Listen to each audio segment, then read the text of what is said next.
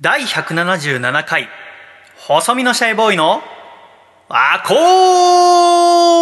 ースティックレディ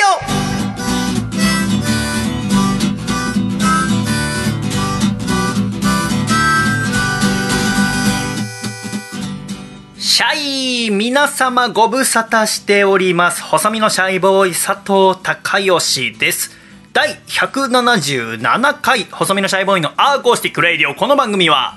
東京都江東区門前仲町にあります私の自宅からお送りしてまいりますこの番組の構成作家はこの方ですどうも、笠倉です。よろしくお願いいたします。お願笠倉さんよろしくお願いいたしますいします。笠倉さんは今週も光が丘スタディオからお送りということでございますがはい。これを収録しているのは2020年5月23日土曜日の朝8時でございますがはい。今日もしとしとと雨が降っておりますねそうですね。今週は雨続きの1週間でしたねはい。気温も低くてねそうですね。ちょっと肌寒いですけれどもうん。笠倉家では洗濯物どうしてんの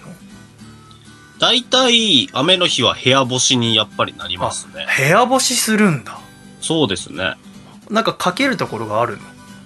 いや、なんか、その、かけられるハンガーみたいなのを、カーテンリールですか、うんあそこにかけて、へーしてるんで、だからへカーーテン一面が、あの、なんていうか、洗濯物だらけになるっていうか、もうカーテン開け閉めできないぐらい、こう、バーッとあーでもさ4人家族の洗濯物かけたら結構な重さじゃない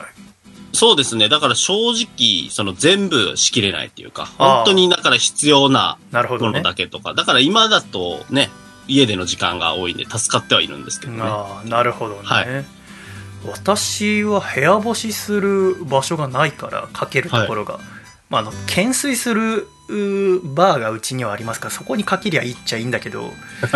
なんかあんまり部屋干しの文化がもともと佐藤家になくてへだからじゃあ雨の時母さんどうしてたのかなと思ってもちょっと思い出せないんだけどだかはい。ら私は洗濯だけ家でしてで近くのコインランドリーで乾燥機かけちゃうのよああ、それも使います。ああ本当の、量が多い。なるほどね、にあはーじゃああー乾燥機と部屋干し併用しながらなんとかやってんのか、そうですね。まあ、これから梅雨だしねそうなんですよね。部屋干しもあの、臭くなったりとかね、あすることもあるんで、やっぱり。あれさ臭くなる時とならない時のあれ何なのあれ、わかんな いです。その部屋干し用の洗剤とかもあるけどはい。我々そういうとこちょっとやっぱ疎いよねそうですね。そうかいろいろこの梅雨に向けて、えー学んでいきたいところではございますが先週はうんアコラジオの収録が終わった後先週も土曜日の朝にやりましたよねそうですね。 んでかさちゃんがおっちょこちょいかましたの覚えてます何でしたっけあの収録終わった後に、はい君のその2歳の娘が君が収録してる部屋に入ってきてはいはいはいはい。で最近はこのテレビ電話越しで私が可愛く手を振るっていうのを毎週やってますけれども「はいはいおはよう」っつって「今週も可愛いね」っつっては「いで今日はこの後何やるの?」とか私がずっと話しかけてさはいはいはい。でなんかちょっと反応悪くて手振って振り返してくれるけどもだからお父さんの君がちょっと気使って さ「ほらシャイさん話してくれてんだからちゃんと答えなきゃ」とか言ってんだけど、なかなか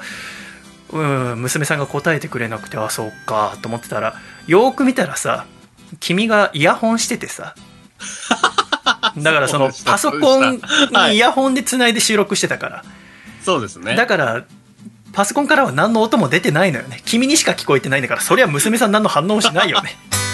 お前イヤホンしてんじゃねえかっつってずっとジェスチャーを見てる時の娘がね、い ましたけそどう。変なずーっとジェスチャー見せられて娘も困ったろうなと思ってやだよそんなので嫌われんのさでも私も今週ちょっとおっちょこちょいかましてさはい。あの2回前175回の「アコラジ」ではパン特集をお送りしましたけれども、はい。でトランザムひろしさんがお家で今ホームベーカリーでパンを作るのにハマってるってことで私もトラさんの気持ち分かるためにホームベーカリー購入してさはい。で家でホームベーカリー生活楽しもうと思ってたんだけどやっぱ今このみんな家にいることが多いからホームベーカリーがすごい売れててうーん。でちょっとう家に届くのが遅れてね1週間前ぐらいに届いたのよはい。でそこからなかなか作る機会なくて今週うゆっくり作ろうと思って箱を開けて本体出したらその作るためにはその元となる材料が必要なわけじゃないはい。パンミックスがねで当たり前だけどそのホームベーカリーが売れてるってことはパンミックスも売れてるんだよねまあ、そうですよね。だからアマゾンで注文しようと思ったら1ヶ月待ちですって書いてあってさええだから私の部屋にはただただホームベーカリーがあるっていう結構大きくて さ何もパンを作れないホームベーカリーがあってさすごく寂しいんだけどさあーおっちょこちょいかましちゃったなと思って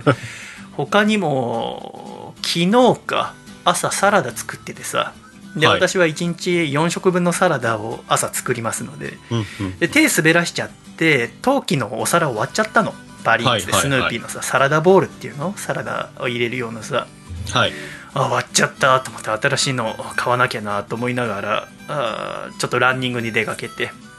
でランニングから帰ってくる時朝10時頃かなに駅前の吉野家で今その吉野家とポケモンがコラボしてるの知ってるああ、なんか、前もやってましたよね。あ丼の底にこう、ポケモンがこう、プリントされてあそうなんだねなんかそのモンスターボール柄のた。はい。陶器の器に牛丼が乗ってるはーい。また、そうい絵うコがラボが。そう、はい見。てで、えー持ち帰り限定って書いてあるのを見つけてはい。でなんか、まあ、通常サイズよりはちょっと小さいらしいのその牛丼はねうーん。でそれ見た時にあサラダボウルにちょうどいいじゃんと思ってはいはいはいはいはい。このポケモン柄のお皿でこれからあサラダ食べようと思ってさんで吉野家入って表のあのポケモンのやつくださいって言ったらさはい。これは11時からの販売ですって言われたのほうほうほう。あなるほど。どねと思ってでその時10時だったから朝のじゃあ1時間、うん、もう少し走るかと思って はい。でもう1時間走った後だったけどもう1時間走ってでもさすがに途中疲れたからさ普段やんないけどシャドーボクシングやったりさちょっと柔軟運動公園でやったりとかしてやっと11時になったわけ、で1時間経ってえ11時ちょうどにお店入ってであのポケモンのやつくださいっつってさで持ち帰りでって言ったらなんかピカチュウの柄のミックスジュースとあとポケモンのフィギュアとはい。がセットでついてくるわけで牛丼がもらえるんだけどさ、で牛丼作ってんの見えるから見たらモンスターボール柄の紙皿なんだよねあれと思ってええ陶器じゃないと思ってさ でお店、えーそれ受け取って外出てからもう一回ポスター見たらさおそらくあの陶器はお店の中で食べるようなんだよ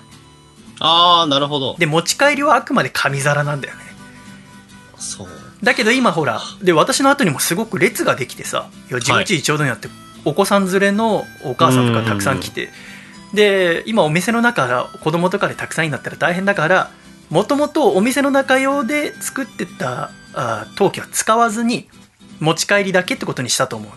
のよ、はいはいはい。私がちゃんと読まずに陶器が来ると思って1時間ランニングして時間潰して買ったにもかかわらず 紙皿のモンスターボール紙皿は持たんよと思ってさそうですね。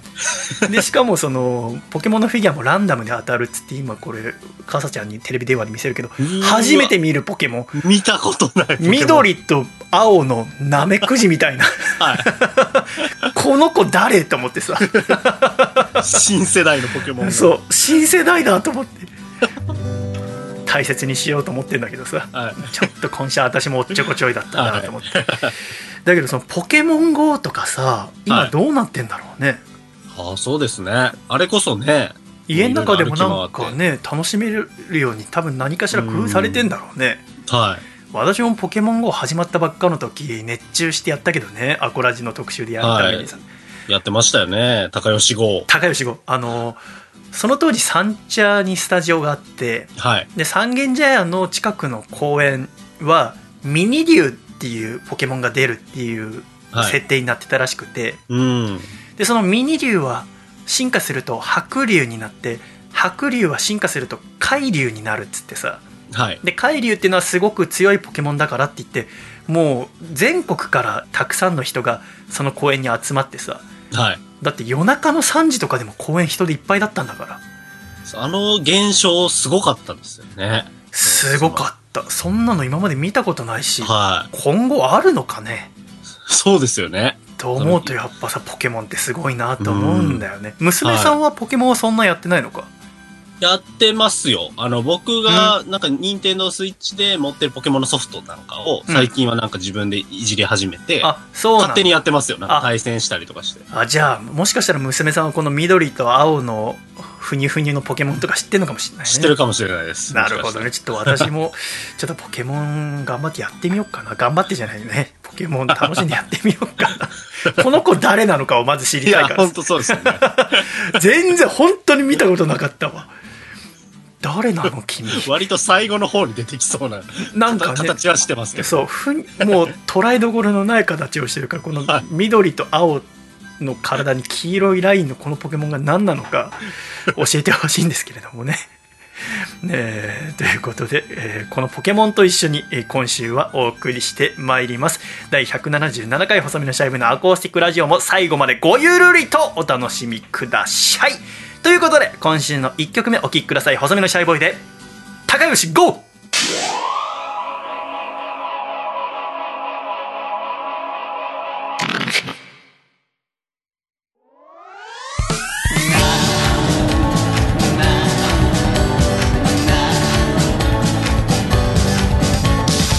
待ち焦がれたゲームが配信されたっていうニュース耳にして年がいもなくワクワク止まらず光の速さでダウンロードした子供の頃憧れていたんだけどもやらせてもらえなかった20年越しの思いを片手に7月の晴れた街へ繰り出したときめきを探しに行こうぜ思い出捕まえに行こうぜ風が吹いているスニーカー履いて主人公は僕さなんてことを考えて笑み漏れ出ている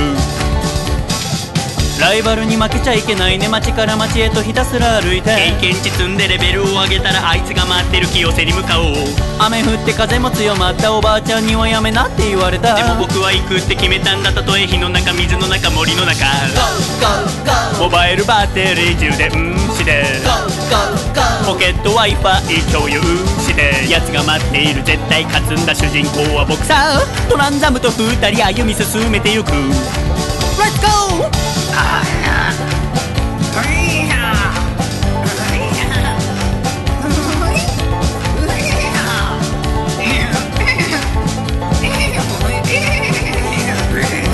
はあ二組のたこやくんも今頃プレイしてるのかななんかみんなと会っておしゃべりしたくなっちゃったな問題はたくさんあるけれど未来をこの手に感じたんだ僕らはまだまだ進化の途中挑戦やめちゃダメさいつか憧れのマスターになるその日まで帽子かぶってときめきを探しに行こうぜ思い出捕まえに行こうぜ風が吹いているスニーカー履いて主人公は僕さなんてことを考えて笑みあふれては今日も今日とて僕は歩いてゆくまだ見ぬあいつと巡り会える日まで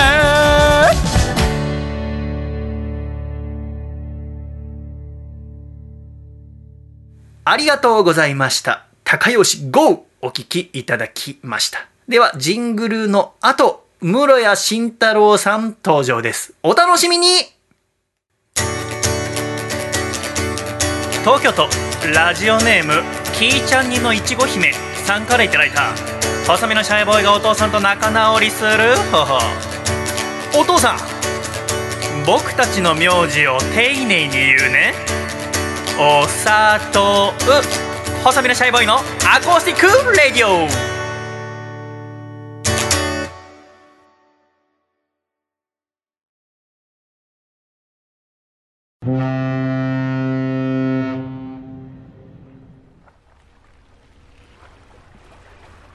シャイということで、第177回細身のシャイボーイのアーコースティックレイディオは素敵なゲストの方にお越しいただいております。今回のゲストはこちらの方です。はい、どうも、こんにちは、室屋です。室谷し慎太郎さんよろしくお願いいたします。よろしくお願いいたします。室谷さん。はいはい。室谷さんは青森スタジオから今日はお送りですねはい、こちら、青森スタジオの室屋です。青森スタジオはどうですこちらはね、ほんと快適ですよ。あ本当うん。よかったよかったほんと空気もうまいしね。あそうだよな室屋さんはうん。第123回のアコラジに出ていただいてはいはい。その時にゴジラについて喋っていただいたのよあ、そうだね。えー、っとね、そうだ。あいつ、あいつもいた。 西村でしょそうそうそうそそ うう。そうそう西村がなぜかエンジニアだよね。そうそうそうシステムエンジニアなんだけど、プラントエンジニアか、うん、うん。その西村君と一緒に室屋さんから私もゴジラについて教えていただいたんだけどね、やりましたね。あの時のことを思い出すともともとその室屋さんから「アコラジに出たいです」っておっしゃっていただいていて、うんうん。で何についてやりますかって聞いた時にうん室屋さんがガメラについてやりたいって言ったの。ああ、そうだね。だけど私がガメラについて全く知識がなかったからうん。じゃあ特撮というつながりで私の父親がゴジラのファンだったから私はゴジラに詳しくなかったけど少しだけその父親通して知識はあったからゴジラでいかがですかって聞いてあ、そうだったっけそうなのよで第123回はゴゴジラについて教えていただいたのあ、そうだったか。そうだったか、そうだったか。そうでそっからあー数年が経ちですよはい。今ならガメラできるんじゃないかと思ってあらあら。満をいい持ですねして村屋さんに大好きなガメラについて喋っていただこうと思って今回177回お迎えしたわけでござああ、いまよすかった。ああ、よかった。ああ、よかった。やっとか。そうなのよでもさ私はガメラについて全く知らないからまずガメラそのものを好きになろうと思ってうん。映画を見る前に、えーこちらですね今テレビ電話では映ってますがガメラの人形を取り寄せてですねあら。アマゾンでいいですね調べたら去年のクリスマスに発売されたばかりのバンダイからそう出これたそう。あのね、評判めっちゃいいんだよ、それあ。そうなんですようん。で実際ね届いたらものすごくかっこいいのなんかさ、こうさ、どうもさ、うんバンダイさんの出すその、そのね、価格帯のさ、お手軽なフィギュアシリーズ。はいあの、おまあ、お手軽な値段っていうことを差し引いても、まあこれだって2000円しないからね1600円ぐらいだからやっぱどうなのっていう時があるのね。あそうなんだ造形的に、うんそうそうそうそう。はいでもしゃ、はいはいしゃあないわな、みたいな。まあお手頃だしっていううん。その中でやっぱそのガメラは、おいおいおい、結構、結構いいじゃん、造形っていう。そうなのかなりね、かなり評判いいよ、それは。で私が今回ガメラあ改めてやってみたいと思ったのもなんか今年の初めに急にアマゾンのおすすめにこのガメラの人形が出てきたのえー、でその時はなんで私別にその最近、うんうんゴジラだのガメラだの買ったわけでもなかったのにうん。出てきたのか分かんなかったんだけどそれでうん今年の初めに頭の中にちょっとガメラっていうのがふっと出てきて、はい、はい。そういえば室屋さんが前喋りたいって言ってくれてたなっていうのがあったのよはいはで今回ガメラについて知るためにまずうんこのガメラと10日間ぐらい暮らしてみて寝食を共にして ですっかり私はこいつとねう仲良くなったわけだけどさ、い。あ、ほんと。そう。で、この1週間かけて、ガメラ、うん昭和、平成合わせて12作品全部見てですね。あ、素晴らしい、素晴らしい。そして、村屋さんにいろいろ教えていただきたいんですよ。あー、その全部見たシャイって、ほんといいな。ほんどとうい いい。うこと偉い。いやいや、すごくね、面白かったよ。いやー、偉いいね。い1週間だった。ガメラ全部、全部、10 12本かなう全ん部、か。そうそう。全部見てるやつってのは、ほんとね、俺は信頼がおけるね。ああ、そう。まうあ、ん。やっぱり、なんだろうな、まあ、昭和が8作品で平成が3たす1って感じかな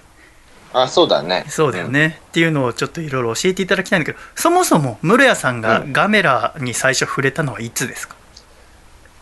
私はね、もうほんと物心つく頃、へえに、えーっと、は、あの、ゴジラと同じぐらいのタイミングで、もう家に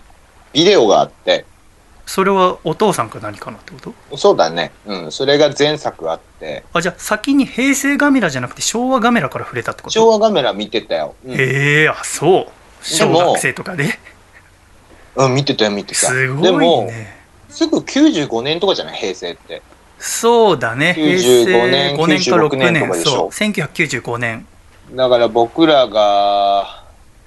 何歳の頃だ ?95 ガメラ大怪獣空中決戦があったのがだから6歳とかよおー私は村井さん7歳とかかなうんしか8歳とかだよ。そうだねうんだからその頃だから小学校高学年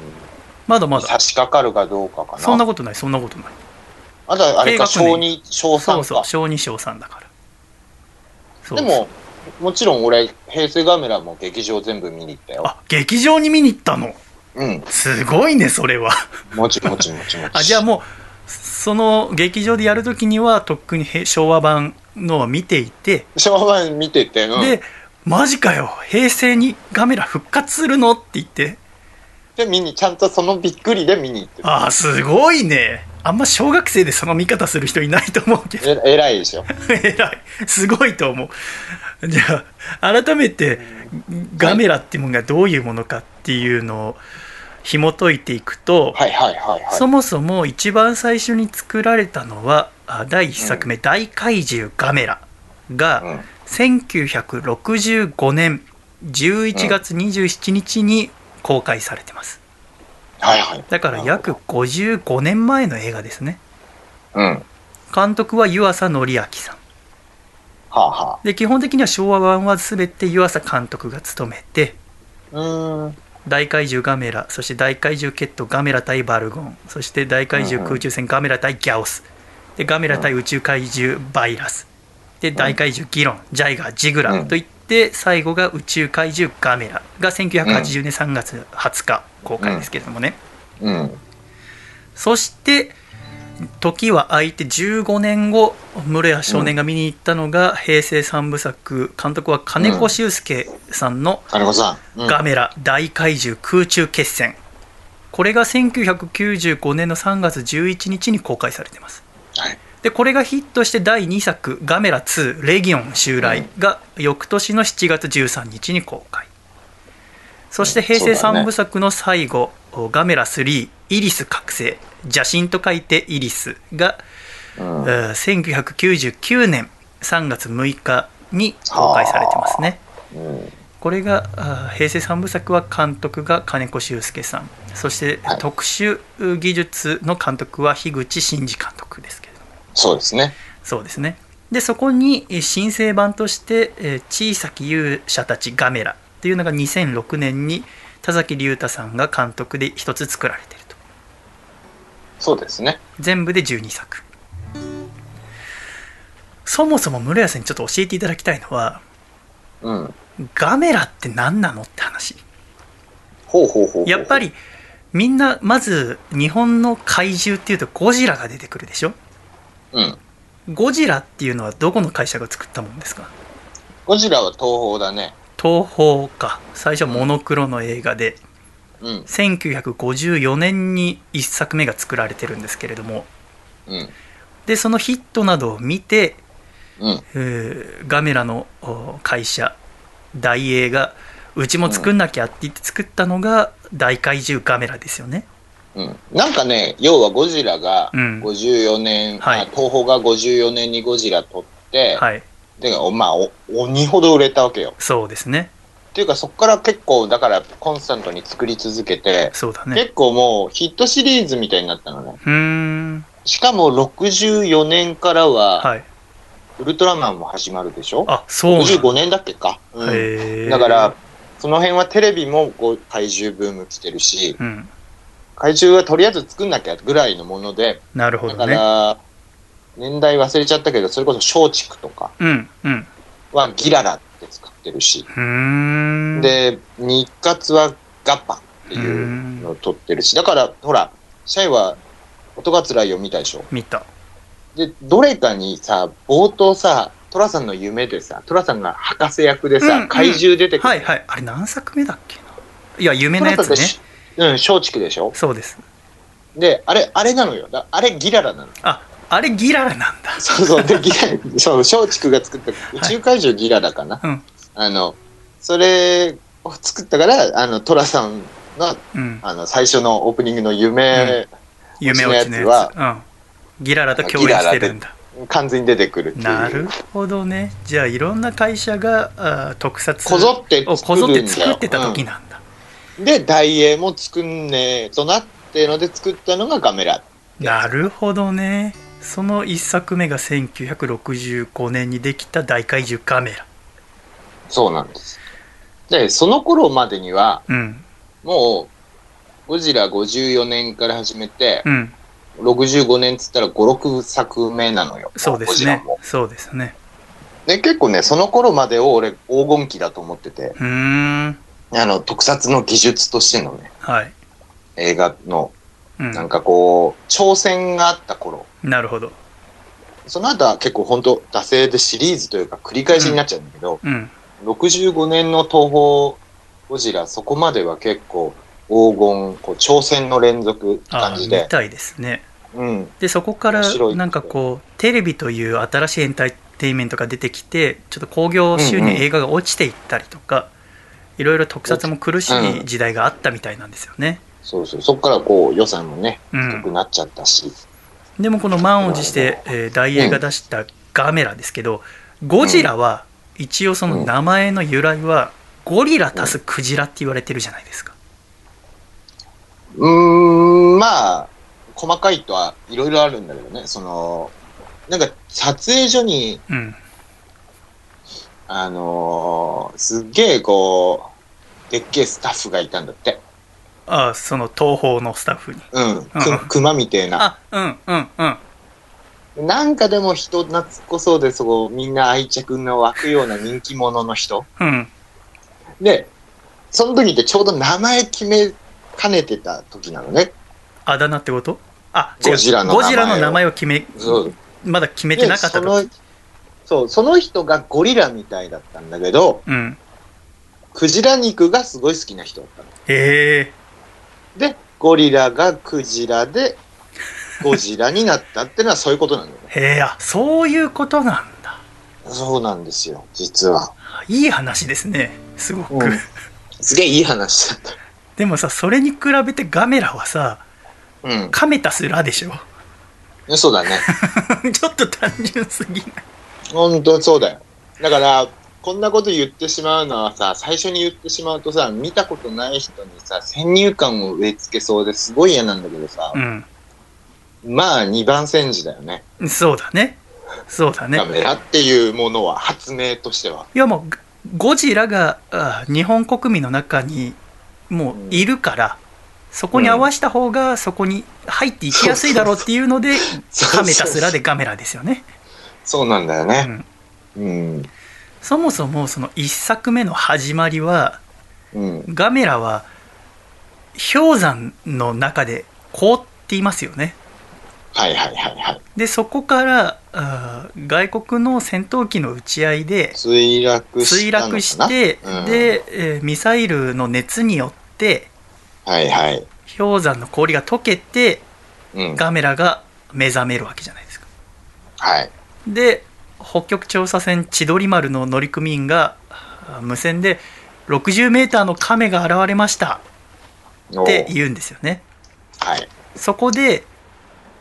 ガメラの大きさは 60m っていうのが分かるわけじゃないですかうんうんうんうん。でちなみにその1954年の初代ゴジラの大きさっていうのは 50m らしいんですねうん。そこでやっぱりこう大英の気持ちが出てますよねゴジラよりでかくっていうそりゃそうだ よ。だって、ゴジラより売り、売りたいんだもんだって。うんうん、うん、やっぱそうですよね、うん、ってことはゴジラよりでかい方いいだろうみたいになるよね。でも私が思ったのはなんで 60m なんだろうなと思ったわけうんうんうんうん。もっとでかくてもいいしなんで 60m なのかなと思って調べたらうん。 1965年当時っていうのは東京では建物の31メートル規制っていうのがあったんだってほうほうほうほう。建物は31メーター以上高くしちゃいけませんよ基本的にはっていうはあ。だからビルの高さでいうとせいぜい9階か10階っていううんうんうん。だからその当時は東京タワーを除けば東京には高い建物がほとんどなかったんだってうんうん。ということはガメラの60メーターっていうのは通常のビルの2倍の大きさなわけじゃないですか、なるほど。ちょうどいいわけだな。そうだからあー十分にガメラの60メーターっていうのは威圧的であって巨大なスクリーンを通すと観客にえー脅威を与えることができたと。うんうんっていうのでガメラは 60m のカメラらしいんですけどね。なるほどね。でかガメラってものを全く知らない人はそのカメっていうのを聞いてうん。その四つん這いのカメをまず想像すると思うんですよ。ああ、まあそうだね。ってなると一番高い部分は甲羅のてっぺんじゃないですか。うんうんうんうん。でも実際にはす床からその甲羅のてっぺんが 60m なんじゃなくてガメラは二足歩行をするんですよね。うん、するね。でもカメっていうのは普通は四足歩行ですよね。うん。で後にその忍者タートルズとかが生まれるけどうん。おそらくガメラ以前に二足歩行のカメはいないはずなんですよね。おーじゃあ何タートルズとか、もうガメラ、ガメガメラから来いてるやそことは一応書かれてないんだけどタートルズをだから見た人は、うわカメが二足歩行してるとはあんまりびっくりしなかったと思うなぜならガメラがいるからあーガメラすごいな。ガメラはすごいですよねあだだかかららそう考えるといいよね。うんゴジラはさやっぱりそのティラノサウルスとかのおイメージ図とかを見てるからあんまりびっくりしないと思うわけ、二足歩行しててもはいはいはまあありえなくないねっていうでもガメラは二足歩行するカメを見るのみんな初めてだからい。うんうんっ。ていう点では現実世界ではありえない立ち姿を撮る点で科学思考のゴジラとはやっぱちょっと別物ですよねまあそうだね。な、なんだろうね。でもガメラ本当に不思議な魅力がね、昭和のガメラに関してだけど、うんその、決してリア、なんかね、かっこよくないんですよ。うん別に。わかる決して。私がうん、昭和のガメラね。うん。最初のそのうガメラを見た時思ったのは私の知ってるガメラじゃないと思ったのしょ私の家で一緒に暮らしてるあのガメラじゃないと思ったうん。ななんんかか、シャイのそれは平成のかっこいいやつだからさ。それ知らなかったんだよなんか体が薄いしうんし。かも二足歩行する時なんか手をバタバタしながら歩くのなんか目も死んだ目でしょそう目がもう死んだ魚の目でしょ真っ白なので阿波踊りをするようにして歩くのよバタバタしながらうんひどいよね。かと思えばガメラはゴジラと一番違うとこはどこかというと飛べるんですよね、ああ、そこかっこいいよね。ゴジラも一応その一部の作品で、えー光線吐きながらその勢いで飛べるんだけどそれはでもうん一応なしじゃないですかうん、まあな、なんつうかこう、普段から飛べるわけではないっていそうですよねでもガメラはベイブレードみたいにそのうん。う手足引っ込めてくるくる回りながら飛んでいくんですよねうん。であれの速さがマッハ3なんですよね、あ、早いね。マッハ3っていうとマッハ1が時速約1200キロですから3600キロとかになるわけですよね多分ほうほうほうほうほう。亀のくせにめっちゃ速いっていう早いね。不思議なあー点がガメラにはあるんですよねガメラのさ、飛び方、ほんとす好きなんだよね、昭和。そかのっこベイいいよねブレあードのガメラですか回転ジェットの、うわん。かるあれかっこいいよな。あれかっこいいあれかっこいい。なんだろうね。その、だから2番戦時から始めた割に、うん独創的だよねそこは独創的なアイディアじゃんなんか巨大な亀にしようよ、つって。なんか飛ばしちゃえよ、みたいな。うんそんなさ、そんな見切り発車な、さ、感じだと思うけどさ、なんかハマるのよね。あわかの、る足だけ引っ込めて、足だけジェットで飛んだりもすんじゃん。うん手出して。するあれもなんなんかいいよね。ちょっと後ですけどねうん。ああのおそれらかっこくいいんだよな。時代的に UFO とかも世で知られ始めた頃だと思うんですよ。あ、そういうことなんか空飛ぶ円盤がどうって話も途中であるので新聞で取り上げられたりとはかあ、はあはあはあはだからあ、そこにこのガメラの手足を引っ込めてしかもこの手足頭引っ込めたところから火みたいのが吐かれながらベイブレードみたいに回転して飛んでいくんですよね。とんでもないよね。とんでもないでマッハさんですから。うん。でここでちょっとお気になるのはなぜカメかってことですよね。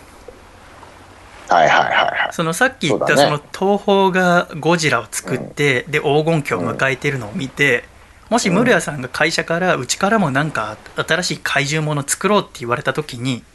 うん。カメでやりますうーん、いや何でー、やなりんますか、もっと強そうなのでやるよ。ねそれこそゴリラとまあキングコングも出しちゃってるけどゴジうラーん。そう思うともう強そうなの全部やっちゃってんのかなうんなんで亀だったんだろうね。っていうのうんを文化的な背景から紐解いていくとうん。まず一つ目は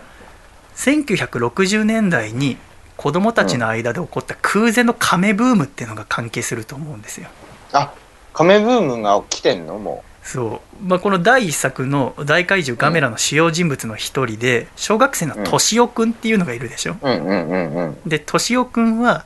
お父さんの転勤によって北海道に来たばっかりなんですよね、うんうん。でお父さんは襟裳岬の灯台で勤めてるんですよねうんうん。でお母さんを亡くしてお父さん敏夫くんそしてお姉ちゃんの3人暮らしなんだけど、うんお姉ちゃんは結構年上なんだけど、うんで学校とかに敏夫くんは友達がいないじゃないですかうん。で唯一の友達といったら亀なんですよね亀だね。飼ってる亀を学校とかにも持ってくしうん。でご飯夕食食べる時もお姉ちゃんから「亀の世話しちゃダメ」って言われて餌もらえないから自分がご飯食べるふりして自分のおかずを紙に包んで後で亀にあげるぐらい自分の食べるものを亀に分け与えるぐらい亀が好きなんですよね敏夫君亀好きだね。であれは緑亀なんですようん。緑亀はミシシッピ赤耳亀ですけどうん。当時このミドリガメが北米で飼育されたものが輸入されて日本で安価で販売されてたんだって、あー、なんか流行ってたんだじゃん。うん、で縁日お祭りでは亀すくいっていうのがどこ行ってもあったんだってあー、なるほどね。なんか昔の映画とか漫画では見たことあるけど実際には見たことないですよね亀すくいでしょ亀すくいないなないですよね私もなくーてだしお菓子の景品としてミドリガメが配られてたこともあるんだってうんマジで。だから緑ガメが子供たちの間で普及してたんだよこの1960年代うーん。なるほどね。背景にはこう、亀がいたんだね。そうでやっぱ怪獣ものって言ったらメインのお客さんはお子さん子だか供だらね。でお子さんが今好きなものは何かっておそらく調べてうん。カメだってなったわけだよなるほどね。カメで行こうっつってちゃんとリサーチが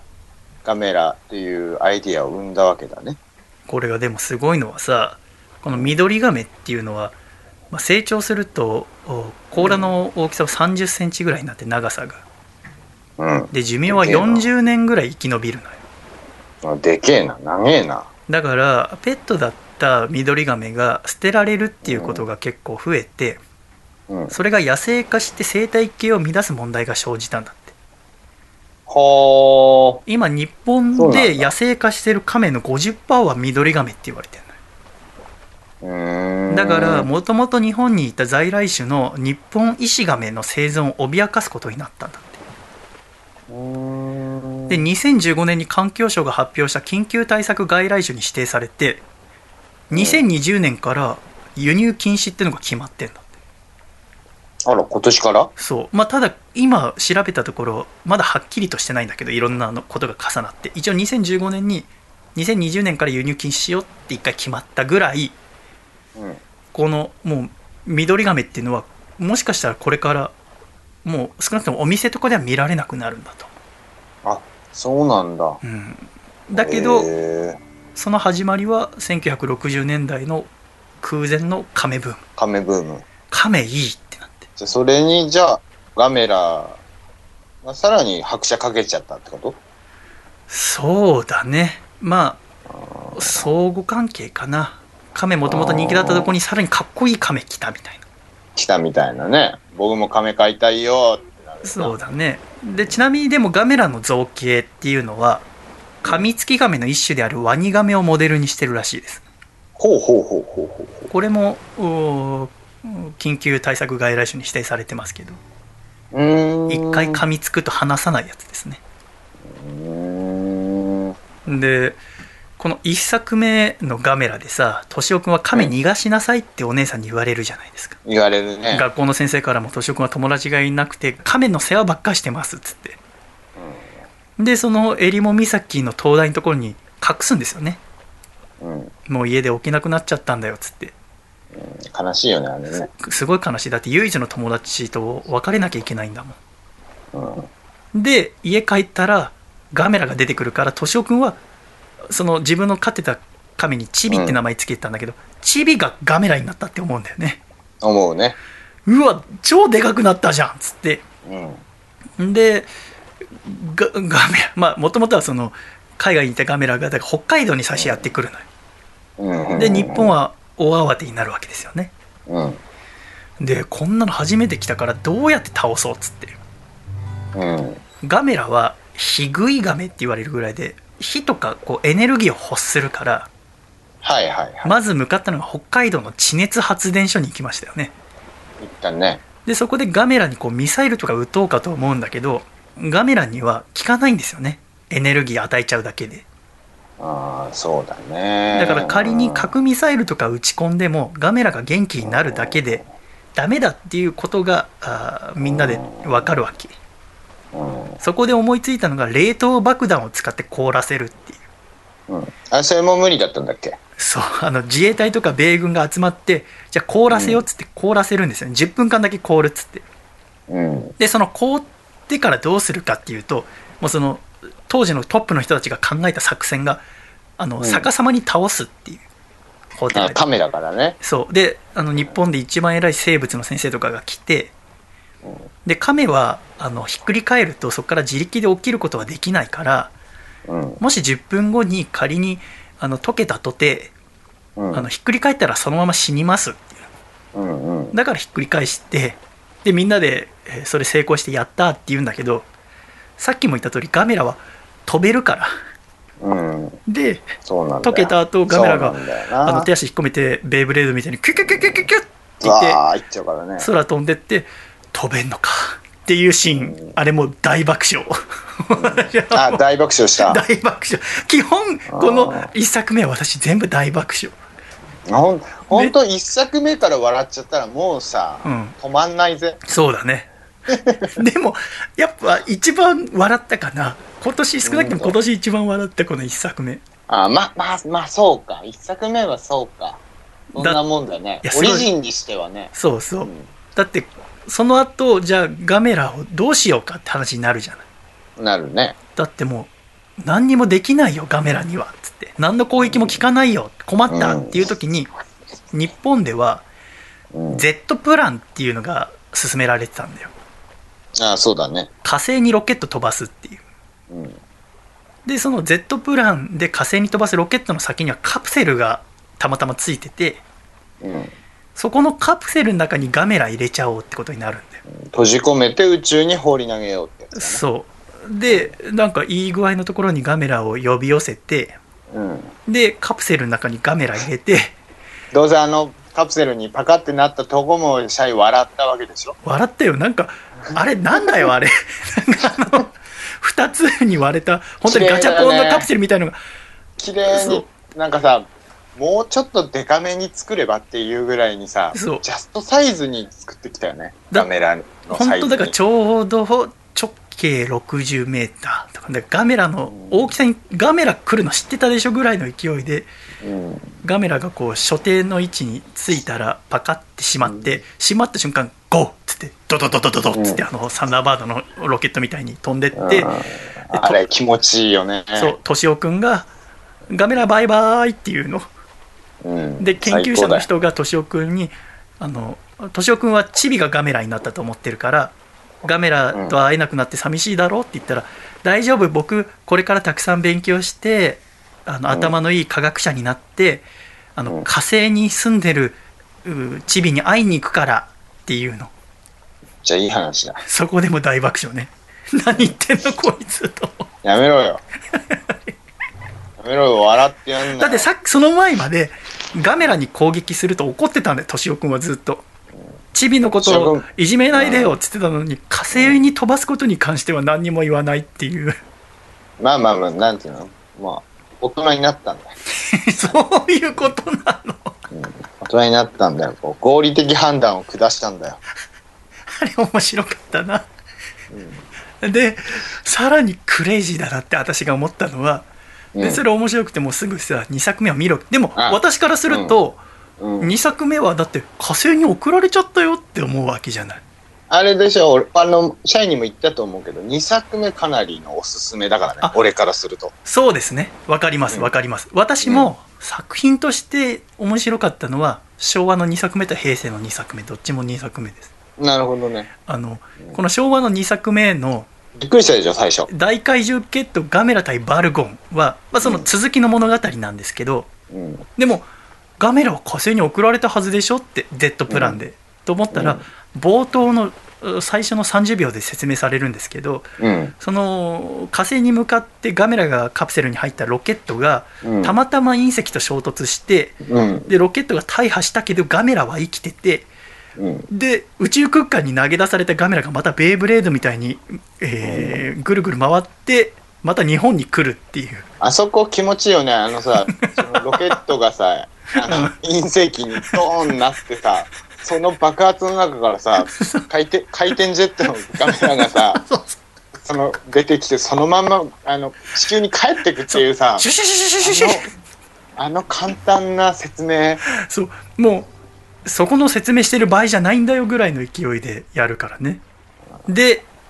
なぜか地球に帰ってくるまではまだよしとしてもまた日本に来るんですよねうん、そうそう。それ大好きだなさ最初どこに帰ってきたか覚えてますえー、っと、あれじゃないか、ダム沿いそうの。黒部ダムにうん来るのよ、なぜか黒部ダムにうんであの黒部ダムを破壊するんだようん。めちゃくちゃにして帰ってくるよね。そうだって別に黒部ダムに来たってさほどのエネルギー得られないのにうん。なんか出したかったんだろうね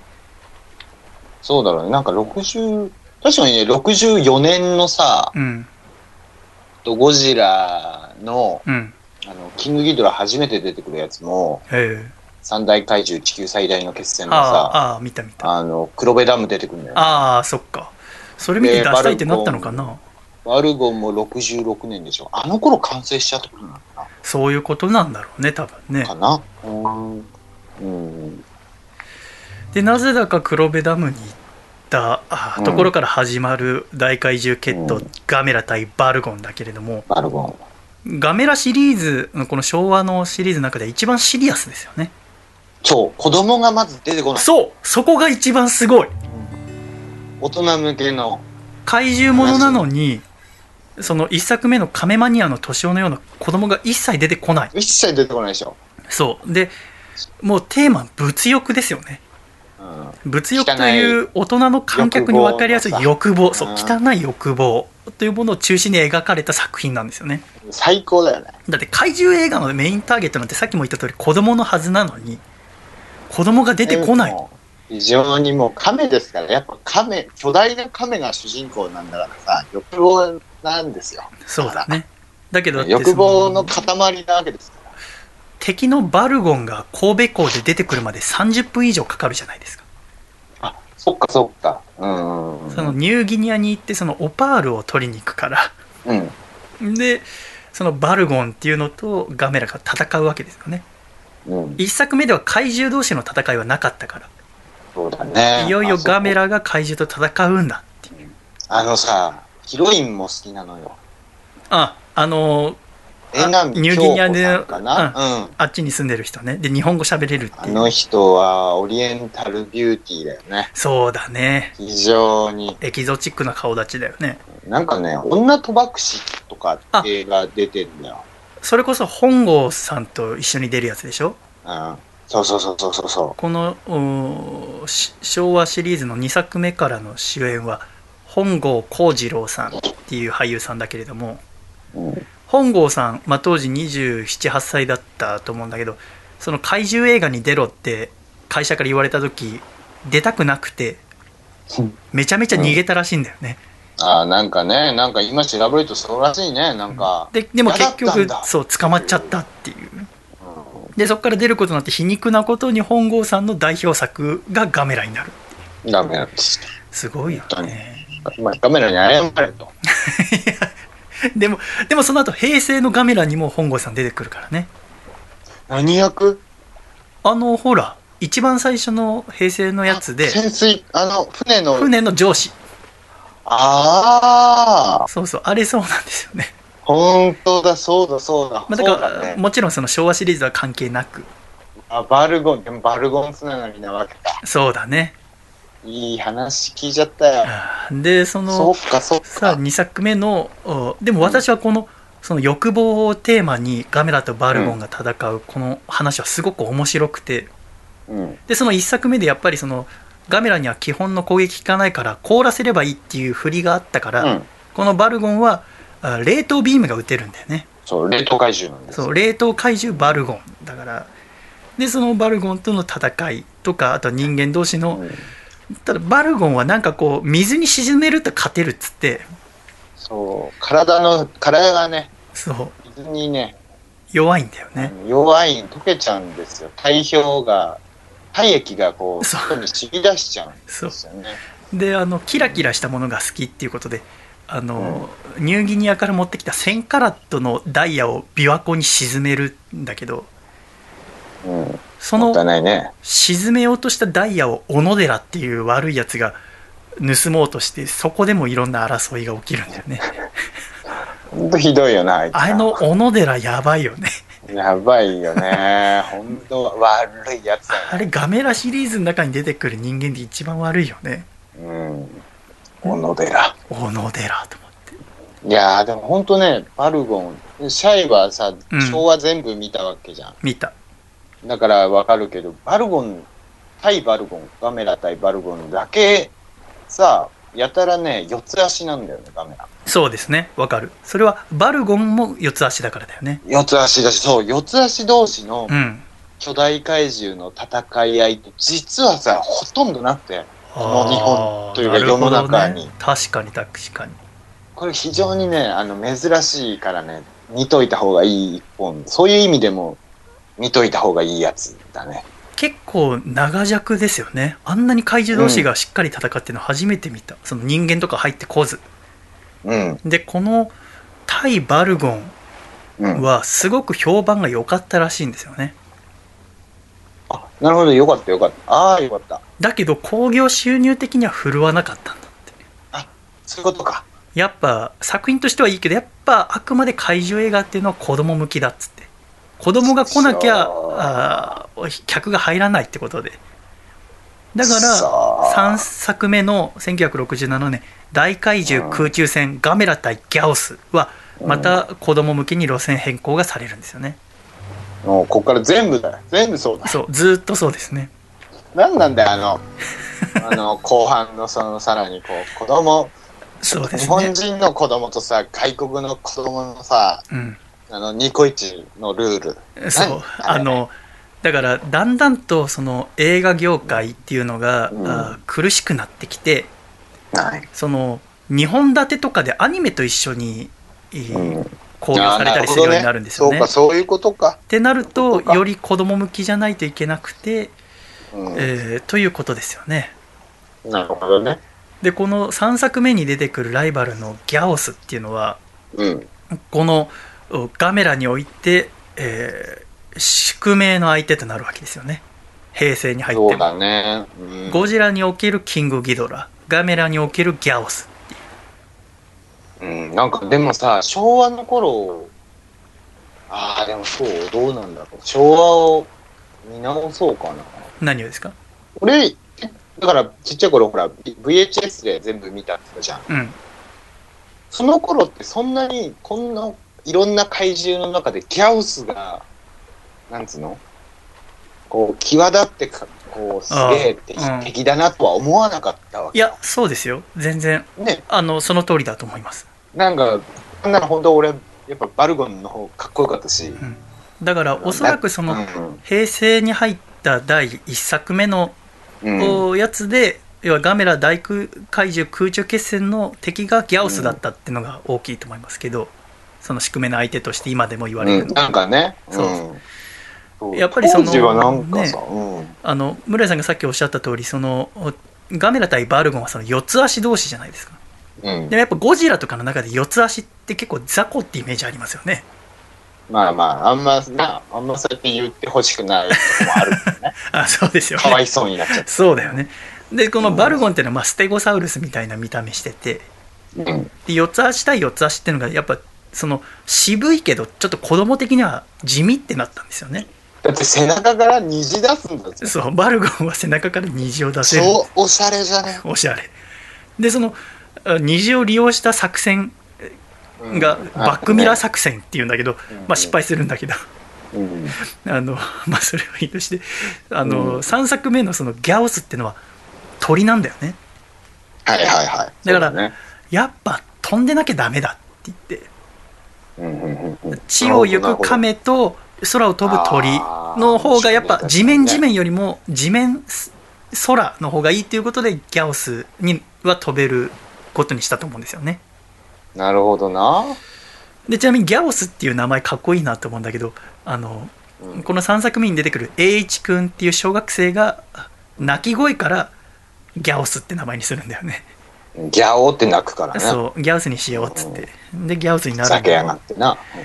とだけどさこのギャオスって私なんか聞いたことあるなと思ってもともとうんうんうんうん。で思い返してみたらギャオス内藤さんっていうああ、そっちか。プロ野球選手がいたんですよ、ヤクルトとかな中る日ほどねにいいたたね。いたねだからこのギャオス内藤さんのギャオスはあこっから来てんだなって今週やっと分かったんだよねうんうんうんうんだってプロ野球選手ではさあのゴジラ松井とかさはいはいはい。で他に大映ではあの大魔神って映画も撮ってるけどうん。え大魔神って大映ですよね大英、あ大英だね。ですよねはあのその後にあの大魔神佐々木っていう横浜ベイスターズのクローザーが言われるあうん大魔神佐々木の大魔神ってそこから来てんだっていうのも初めて知ったんですけどああ、そうかそうか。そしてギャオス内藤っていう今もプロ野球の解説者として活躍されてますけれどもうんうんうんうんでそのおゴジラ対ギャオスっていうのが第3作目うんで、えーガメラはそこからまあ4567っていくわけですよねいきますね。えー1969年に5作目70年に6作目71年に7作目、まあ、この1971年の「ガメラ対真空怪獣ジグラ」っていうのが事実上の最終作ですね、まあそうだね。その次のがもう、総集編だもんね。そうですね1980年9年空いた第8作目の「宇宙怪獣ガメラは」うんあの新しく撮った特撮のシーンは一個もないんですよね一個もないね。もうあえっとね、お金がなかったってのもありますけどなんか宇宙空間を飛んでるガメラとかは、新しく撮った気がするんだな。あのーうんこの確か第8作目の宇宙怪獣ガメラはひどいですよね。 なんかいろいろあるね。なんかヤマトと一緒に飛ばないあの、あれですよ。あの、最初に出てくるのが、スター・ウォーズに出てくる、スター・デストロイヤーとあれそっくりだよ似ね。ているじゃなくて、もうほぼう99%一致する。てうか、んスター・ウォーズが流行ってたんでしょうね、この時。ん。だからもうさ、褒めら、なんか守れねえんだよ ね。この宇宙怪獣ガメラのことをさ、こう、擁護できないんだよね。しかも、宇宙怪獣ガメラって言ってる割にあんま宇宙行かないし、いかないし。そう、これめちゃめちゃ、まあ、途中であの私が笑ったのはそのガメラのガメラマーチを小学生がすごいいい顔と声で歌うっていう、歌うね、うん、弾きながら弾き語りピアノかなひそうピアノ弾き語りで歌うっていう、あそこは非常にいいんですけどうんいい曲だしな。そうすごくいい曲めちゃめちゃ歌うまい小学生がいるんだけど、まあ、そこは面白いんですけど、まあ、これが昭和シリーズの最後1980年で終わるわけですねガメラが。さよなら、さよなら。そして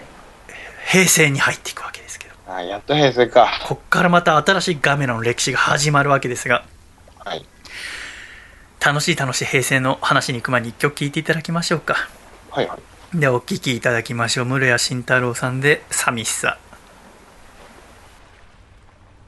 歌います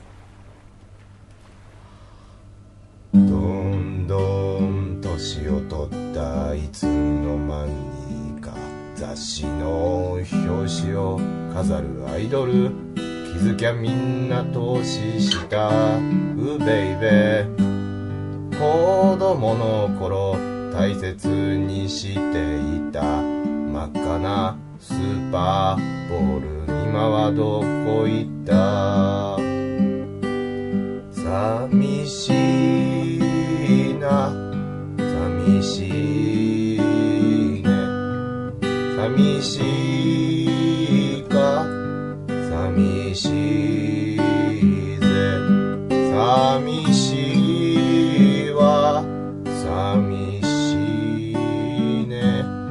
寂しいか寂しいで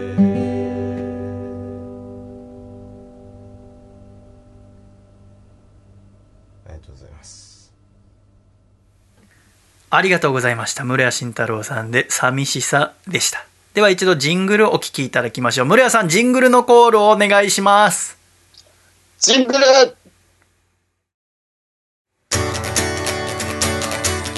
栃木県ラジオネームコケマリさんからいただいた細身のシャイボーイがお父さんと仲直りする方法お父さん今ステイホームでオーストラリア来ているんだよでそれはホームステイだよ細身のシャイボーイのアコースティックレディオ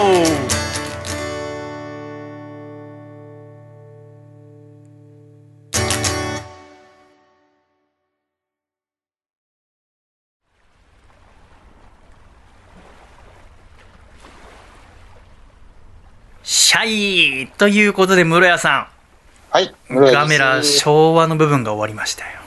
いや、やっと終わったね。そして平成に入っていきます。はい。よろしくお願いします。平成はまず、うー三部作ですね。はい。平成三部作ですね。監督が金子修介さん。はい金子監督、最高。そして特撮の監督は樋口真嗣さ樋口監督。んがタッグを組んで、えー平成ガメラ第1作目1995年3月11日公開「ガメラ大怪獣空中決戦」でございますけど、これをムルア少年は劇場に見に行ったんですね陸上にどう見思に行きね。いましたいやー、面白かったね。あそうなんだその頃ってでも、デストロイヤーって何年だっけデストロイヤーがえっとねこの年の ?94 年だっけいやえっとね確か同じ年のゴジラが終わるんですよねそこで95年の12月だからガメラが公開された9ヶ月後にはいはい。ゴジラシリーズが一旦終わるんですねうん。で、ガメラの一平成の一作目は春先でしょうん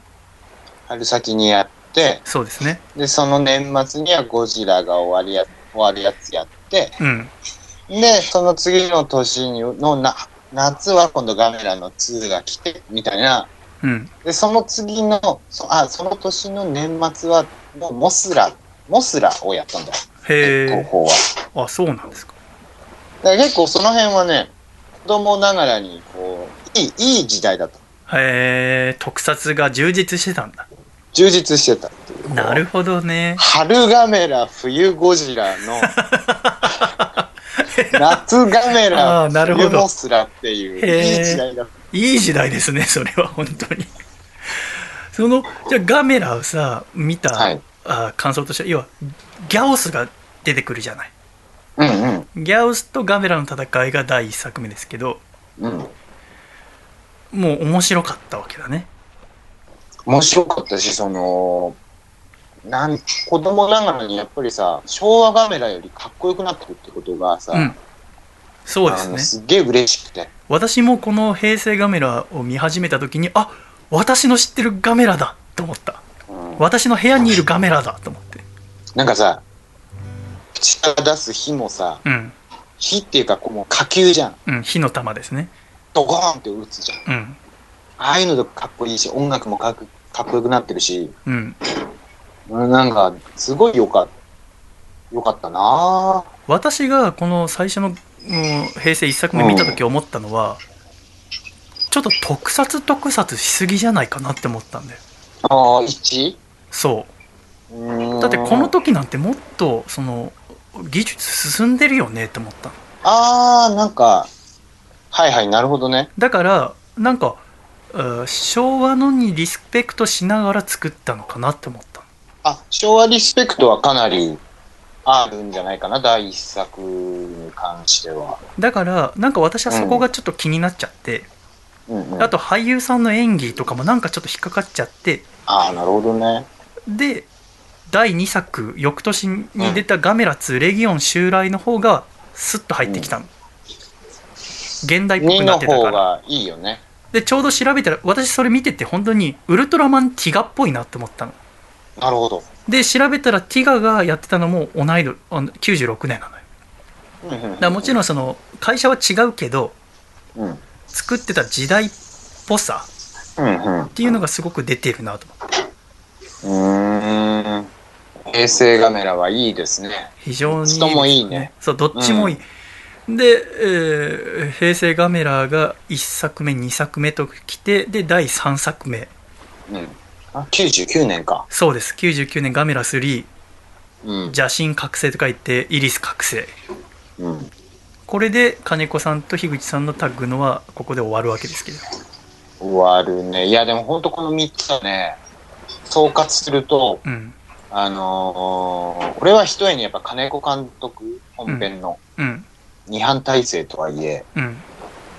かなりその大きいというか、金子監督が取ったっていうことが、これは本編は金子監督が主に撮ってるってことですよね、うんで特撮の部分は樋口監督が撮ってるってことですよね、うんで、全部出揃った上で、最多分最終的にこう全部編集して、ここ切切ろうとうか、んうんここちょっと長くしようとかの最終編集権利も多分、金子さんが持ってるはずだから、金子さんはもともとゴジラやりたかったんだもんね、うん、やりたい人だったし、で、もうすでにガメラやる頃にはもう名前もある人で、うーんあの、アイドル、アイドル映画とうんか、らしいですねうん、そうよなんかねね、なんか可愛い女の子出てくる映画に定評がある人。ああそうですよねだかあらこの映画に出てくる女性もとても魅力的に映ってますよねうん。あとのてもいいですね。中山忍さんがヒロインですけど、うん。あの中山美穂さんの妹さんですけどうん。とても魅力的ですし2作目の2作目、水野美紀さそん。うだ。水野美紀さんが可愛いですね、今話題のね、あそうなの今なんかいろいろほら、M とあか、愛すべき人がいてだっけあれに出てるんですかドラマにも出てるあし、そうなんなだんかいろいろ、なんかすご、それ、そっちですごい、すごい役らしい。あそうなんだ私としてはもうガメラの人だと思ってるから 今うん。でこの若いよ 1,、ねだから一作目のヒロインが中山忍さんでうん。 2作目が水野美紀さんでうん。で3作目は本当は2人とも出るはずだったんだけど水野美紀さんのスケジュールが合わなくて出てないんだよねはい、そうだね。すごい残念なんだよ残念。とてもいいキャラクターだったで、あのー前田愛ちゃんか。うんそううん3作目は前田愛さんになるんだけど、まあ、ざーっと話すとまず1作目で、うん。まあ、そのギャオスっていうのが日本を襲ってきてうん。でそのガメラはその生態系のバランスを取るものとしてうん。ギャオスと戦うんですよね地球の守護者ってやつだね。で2作目ではレギオンっていう敵と戦うわけですけれどうん。レそのガメラと交信できる少女っていうのがいるんですよねいます巫ね。女さんのような女の子、うん草薙あさぎさんですけど、うん。まあ、女子高生なんだけどガメラとダメージがシンクロするんですよねそうですね。ガメラが手に攻撃食らうとアサギちゃんの手から血が出るんですよねあれめちゃめちゃ怖くないですかかいやー、そうですね。あさぎちゃん、あさぎちゃん。あさぎちゃん、あれ、な、な、何さんだっけ俳優さん役者さん。うえん、女優さん。と藤谷文子さんはい、藤谷、藤谷、あ、あ綾子だっけなあ藤谷綾子なさんん。だあそうなんだあの、あれですよ。スティーブン・セガールの娘さんですよ。どういうこと えスティーブンセどういうこといやだから、い落ち着いて聞いてちゃい。何スティーブン・セガールの娘さんだからね。本当に本当だよ。ええ 沈黙沈黙で有名な、うん、面白い。そう、沈黙の有、沈黙で有名な。ええあそうなんだ全然知りませんでしたうんへえあの、まあ、セガールが合気道とか武術をうん学ぶために日本来るじゃん。はいでその時に出会った、その大阪のこう、合気道の道場の娘ええうんのとの間のお子様がお子様、があさぎちゃんあさぎちゃん。うわ あそさぎりゃちゃん役。ガメラと交信できるわなでしょう、んうん、でガメラと交信するアサギちゃんは3作にわたって全部出てくるわけだけれどもうん。 1作目ではギャオスに勝って2作目ではレギオンに勝ってうん。で3作目がもう私はもうびっくりしたこんな映画作るんだと思ってああ、そうだね。やっぱりさこう、すごいよね。その怪獣映画を見てると、まあ、私なんて特にこの1週間かけてずっとガメラ見てたからさ、うん。まあ、ガメラっていうのは基本子供の味方人間の味方じゃないですかいいものとして描かれるよね。そうですねゴジラとかよりもより人間側として描かれますよねうん。だけどやっぱりいくら正義の味方の怪獣でも悪の怪獣を倒すために街中でこうめちゃめちゃに激しく戦ったら一般市民って巻き添えになるわけじゃないでうすか、ん。うん。悪の体重を倒すためっつってもそのための人の死っていうのは許されるのかっていうのはどうしても考えますよね、そう考えるし、それをでも、提示することが難しかったんだよね。そうですねそっち提示するとブレちゃいますもんね、作品を作る時にだけどこそうのなんだお第3作「ガメラ3イリス覚醒」のキャッチコピーは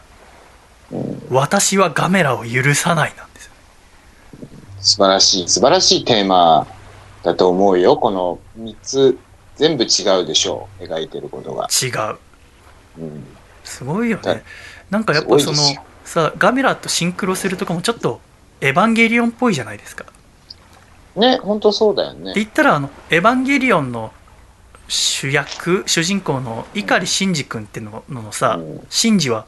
樋口真嗣監督から撮ってるんだもんね、そうなんですよ。本当に。しんちゃんってのは、樋口さんのうん、あだだ名だから、呼びか、呼び、呼ばれ方だかから安野さんがそうやって呼んでるってことですよねで後にこの安野さんと樋口さんが「シン・ゴジラ」作るわけだからすごい世界線ですよ素晴らしねら。素晴らしいことですよ。本当ですよね、うんでこの3作目のキャッチコピー「私はガメラを許さない」をさ私こう再生するときにさうん。どういうことと思って許さないってうんここまでガメラ人間の味方で頑張ってくれたじゃんと思ったんだけどうん。この3作目の主人公の一人は、うん平坂綾菜さんっていう中学生の女の子うん。なんだけどこの子はもともと都内のマンションに家族で暮らしていたんですよねお父さんお母さん、自分弟の4人で、うん。だけど1作目のガメラとギャオスの戦いの時に巻き込まれて両親を失ってしまうんですよね、そうだね。えー親戚の家に引き取られたんだけれどもすごい田舎のところでだけどうーその田舎で名字を変えて私たちの家の名字にしなさいだとかで同級生からは東京から来たよそ者だっつっていじめられたりとかそこも相まってガメラのことを激しく憎み続けてるんですよね。でそんな時に、えー偶然にもあー山の中にある祠で、えー封印されていたあー最悪イリスを解放させて、でその両親の敵とみなすガメラへの憎悪からイリスを育て始めるんですよね。ね恐ろしい話ですよ。でさっきのアサギちゃんはガメラと交信してたけれどもこのアヤナちゃんはイリスと交信するようになるんですよね。うん。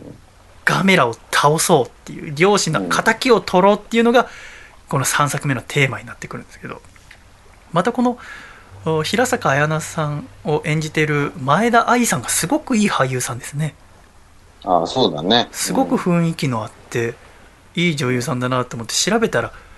あの中村勘九郎さんと結婚してるんですねそうだね。あのー、髪質硬そうだよね。何 なんだって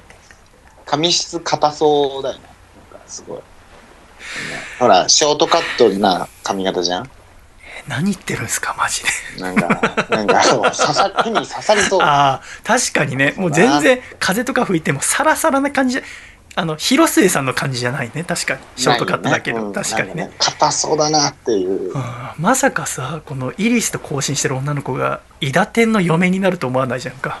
そうだな。びっくりしたよ本当にで今、まあ、お母さんになってるんだけどさうん。で、まあ、そのイリスとガメラが戦うんだけどそのガメラと交信するアサギちゃんうんうん。と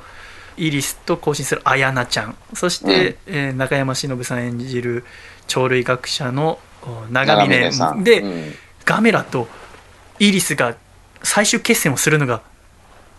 怪獣もので初めての屋内線っていううん京都駅構。内あっていうねそこかっこいいうんあれめちゃめちゃかっこいいですねうん、すごいですよね、あれは。あの巨大なあガメラとイリスが屋内で戦うと思いませんよねそこかっこいいよね。まあ、実際には、なんか実際、実寸よりはでかく作ってるらしいんだけど、あ京都駅のサイズそをのガメラのサイズからする逆と算するとね。確かうにんそうですねあそこはね、ものすごいよね。あの、しかも京都駅のあの、なんつうのガラス張りのあのそう、あの、鳥の巣みたいなさ、はいわかりますあれの中で戦う、あれかっこいいね。やっぱりそのゴジラにしてもガメラにしてもうん戦う時いろんな地方で戦うじゃないですか、うん。うんでやっぱ、りその私は特にやっぱゴジラ見てる時横浜のみなとみらいで戦ってて、あの観覧車をはいはいはいを蹴っ飛ばしてゴロゴロってするところとかやっぱすごい面白かったんですよね、それはなぜかって言ったら自分のふるさとでうん。怪獣が暴れてるっていうのがこ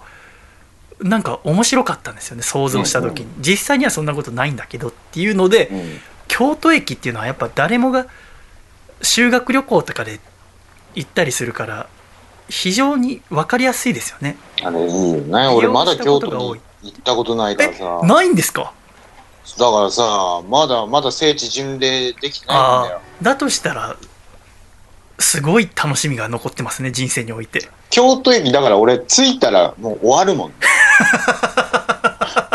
別にあの寺とか神社とか行かずにじゃなくて、京都うん駅のあの構内でここでイリスにあの取り込まれた場所だっつって。そ うそう。もう着いたよ。もうついてよし帰ろうっつってだったらもうあの駅前にさ京都タワーホテルっていうホテルがあって私あそこうんうん泊まるの好きなんですごく古いホテルですけどめちゃめちゃいいと思いますよそのうんん京都駅を上からあ地形だ見ながらもう本当あ京都タワーと京都駅はもう隣接してるんですけどめちゃめちゃいいと思いますね面白そうだな。いいな。見に来てえな。だからすごくうまいなと思ったのだから京都駅ってうん。すごく面白い建築物だししかもその修学旅行とかで、えー行ったことがある人が多いっていうので共感しながら見られると思うんですよね、うーんあそこ、自分がなるいた場所が粉々にされてるっていうほどねでやっぱ広い大地で戦うよりもこの限られたスペースのお屋内で戦うことによって広いところで大きな戦いをするっていうのも見せ方だけど狭いところで限られたスペースで戦うことによって逆にダイナミックさを出すっていうのは素晴らしいなと思いましたうんすごいよね。すごいなぜわざわざと思ってっていうのちがなあ,、うんあ教えてくださいあちなみに、このガメラ3の、これはね、本当シャイに見てほしかったんだけど、え何が見れ、見れないんだよね、確か。何がなかなか。メイキングがあるんだよ。メイキングうん。3のね。へ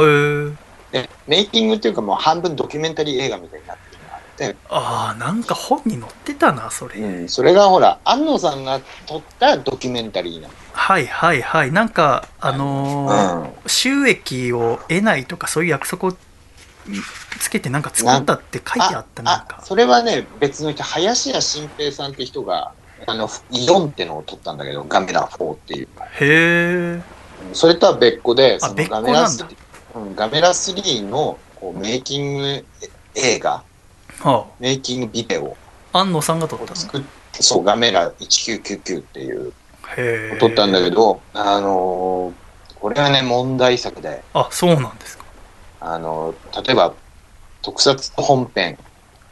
の仲の悪さとか、あスタッフ間のあのそうそうそうそう、スタあーッフ間の仲の悪さとか、うんこう、なんつうの、こう予算オーバーしちゃうことに対する、こう、プロデューサーと制作スタッフのこう衝突とか、うんなんかこう、スキャンダラスな部分をこう、描いてるものなんだけど、うんほとんどね、特撮班側からしか撮ってない、うん中立性にかなり問題あるし、なるほどかなり作られた、悪意あって作られたようななるほどえそりゃやっぱビデオなわけよ。ね安野さんからすりゃ樋口さんは友達なわけだから友達だそかりゃら。樋口さんのそう方に気持ちだ入かられて作樋口さんの愚る痴し愚痴とかね。あうんそうこだっよちねの、そっちに立って作ってるへえやつなわけで、ですかなり問題になって、だあかそうら、なんだそれが2000年です。だから、だから多分ね、大体はね、あのね、その時に、うん特撮ファン、日本の特撮ファンって実は一回安野さんのこと大嫌いになってる。あそうなんだ俺の見解では、少なくとも僕は、うんあの、室谷はもうその時に大嫌いになってて、へえその留飲にこう下がるのが、ああのまあ許してやっかって思うのが、その何年か後先の特撮博物館と、ああの、シン・ゴジラ。うんこれを二つやったことで、よし、許してやるかっていう、へえそこまで、そこまで怒りが持続するぐらいに、はいあのね、悪い、悪いドキュメンタリー撮ってて、あそうなんですかうん。中立性に欠けるっていうう。かけてるやつ。へえこれはね、面白いね、えーっと、なんかに入っ、VHS、DVD あんのかなあなんかもし、もしなんかあったら見、うんちょっと探してみる見る機会あったうん必死に探してみるわすごいな面かな白かそう見だれないんだあけど。うん。いいですねそういうのもありまやっぱすこ。の「平成ガメラ三部作」っていうのはすご,、うんすごい作品ですねこれねすごいね。あれは本当すごいと思う。あすごいの、やと思うあの挑戦だったと思うし、そうですねあの、本当にガメラ3、あえ平成のガメラ3部作見るとさ、うん思うのが、その頃の2000年、はいその2000年後の、例えばゴジラとか、はいはっきりこう違うなって思うのがさ、うん東宝のゴジラの撮影は、はやいっぱりと殿様映画というか、ほ予算、予算繰りに関してね、ううんなんかね、うんそのメイキングとか見るとさ、うんそのシーン、そんな金かけて、そんな大げさに撮るっていうぐらいの金のかかりようなの。へに関して、あの、スタジオ目いっぱいにさ、街作ったりとかさ、ーはいそれに、こう、ガメラに関しては、ガメラをほら、取る部分だけを作るじゃない。はい全部作るんじゃなくて。はいで、例えば、少ない数で、少ないミニチュアでどんぐらいこう、奥行き出すかとかに、なるほど要はお金が予算がない側としてどう工夫するか、うん工夫しを取るかっていうのが詰まってるのが、ガメラ三部作だから、なるほど俺はね、やっぱね、すごいんですよね。この三つは。やっぱその苦労とかっていうのはいろんな作品を見たからこそ特撮ファンが得られる面白いところですよねやっぱゴジラっていうのは一貫して東宝が作ってますけれどもうん、ガメラっていうのは3つの会社を通り抜けてるじゃないですかああ、そうだね。って考えるとやっぱ難しいとこいろいろあったと思うんですよねうん権利だったりとかお金の問題とかでこの3部作が終わってはい。 2006年に作られたのが「小さき勇者たちガメラ」監督は田はい崎隆太さんの作品、あ、来た。これはどういう流れで作られたんですかこれこれはもう一回撮りたいってことになったんだと思うよ、ガメラ。復活させたいっていう。あそのガメラ3が1999年とかでうんだ。からそこから7年ぶりにガメラを撮りたいってなったんだだから、7年後、2000、だから5、6年うんの頃はもうがゴジラもやってないから、うんゴジラもね、怪獣映画がない、うんこう、時代だったのかな、多分。そうですねで。で、ガメラやりたいってなったんだろうね。でそこで今までのゴジラともガメラとも全然違う作品を撮ろうと思ったわけですねそうだね。うん。ファミリー映画ってやつだね。そうですね子供に向けた。親子愛が描かれてますよね家族と家いうかうん族とこれは今までガメラにはなかった点ですけどこのガメラは本当に、まずその、普通に見りゃ面白いんですよ。ああそうなんだうん、ただ、悲しいことにこう、平成ガメラを、さっきもすげえ褒めてたけど、平成ガメラが強烈すぎて、そう平成ガメラを望んじゃうから、そう見る人が、そうその、この映画は気をつけるべき点はもう事前にこれ今から見るのは平成とは違うところうん違うもので違うものを目指して作った別の映画だとちゃんと自分に言い聞かせてみないとああいけない作品なのねそうだからねそこに私は陥ってしまったんだよねだからガメラだと思わないで見る方があ良かっだからそう思うと本当によくて、オープニングとか覚えてるあの、少年が、のナレーションで、うん母さんがいない初めての夏が来る、みたいな、はい、はい、そうね言って始まるんだよね、映画が。そうだねで海沿いにお母さんのお墓があってその墓参りお父さんとするとこから始まりますねだから、そこに本当はそれをちゃんと真に受ければよくて、見る人は。もうここから始まるのは、こう、事故かな、うんお母さんを亡くしちゃった少年がさ、うんお母さんがいない初めての夏を、うんがこれから始まりますってだけに注目して見てくれれば、でもね十私はも分う楽しめる。そのファミリー映画とかそういうの一切知らずにあ、そっか。そなんならそのう夜中からほぼ寝ずにガメラ123って平成見ててうお面4白ぐいらいの。おい4ぐらいのノリでどどうなるんだよこのあとギャオスの大量発生にどう立ち向かうんだよガメラうんと思ったらうん夏が始まるみたいななんかいや、だから本当ほら、本当7年ぐらい経ってっから。で本当浜は辺でさ亀の卵見っけてさ亀の卵だっつってさ育ててさ、うん。でしたらその隣の家にいるちょっと年上の中学生かなのお姉ちゃんがいるんだよねカホだよ、カホ。それがカホさカホちゃんめちゃめちゃ演技うまいねうん。素敵可愛ないしね可愛らしい、うんまあ、あれキング・オブ近所のお姉さんだねキングオブ近所のお姉さんそうまたクイーンじゃないもうキング・オうブん。近所のお姉さんとしてもあれに勝てる近所のお姉さんいないでしょあれ以上の近所のお姉さんはいないね。主人公の男の子は小学校低学年ですよねで海辺で亀の卵見っけて家で隠れて育てるんだけど、お父さんは、うん。うんあのご飯屋さんやってるから、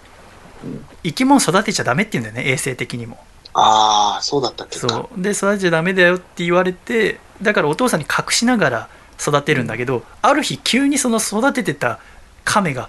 宙に浮き始めるんだよあ飛ぶね。で飛んでんのをカホが見て「あなたそれ昔日本にいたガメラってやつなんじゃないの?」って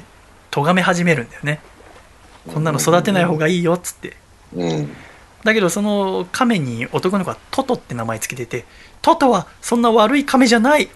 ていうところから物語始まるでしょ、うんいつになったらイリスくんだよとかさギャオスくんだよってやっぱ 思うしじゃあこっちはもう早くあの戦いの続きをと思ってるところになんかスケボーとかしだすでしょなんかいいだろスケボーなんかスケボーとお父さんのあの料理をシンクロさせたすごく心がほっこりするシーンとか見てらんねえよと思ってさこっちからう。さなん でだよ。いやもう早く襲ってこいよと思ってんだよこっちはマナーを蓄えてんだからよと思ってああ、もうダメだ。いつでも来いレギオンと思ってるからさそうなんだ。だから全然別にそう、つまり君みたいな人たちのせいでだね。あこの小さき勇者たちガメラは、あんまり正当な評価を受けてない映画なんですよ。実はかわいそうなね。うんだからうんここで続きが作られなくなっちゃうんですよねそだってう。かわいそう。子供たちがガメラと一緒に敵に立ち向かうみたいなのが後半思うじゃないですか、あるね。リレーみたいなのあるよ。子供たちがなんかリレーするんですよねうん。泣けるよね。いやえ早く陸上自衛隊が全力でガメラ支援しろやってもうそういう映画じゃねえんだって。そうだから私が間違えてたんだよそうそうみんなは本当はもう7年ぐらいの間を空けて、さあ新しいカメラはどういうのかなっていや今までのシリーズは違うよって分かって見てるわけじゃないですかうんまあ、それも、だから、そうでも、それだとしても、やっぱり、評価、評判がさ、うんやっぱ、平成、平成をみんな望んじゃってたから、平成三部作うのん続きみたいみの世界観ではい頼むみたいな。な、うんだったから、あんまね、こう、正当な評価を受けてない印象だね。だってその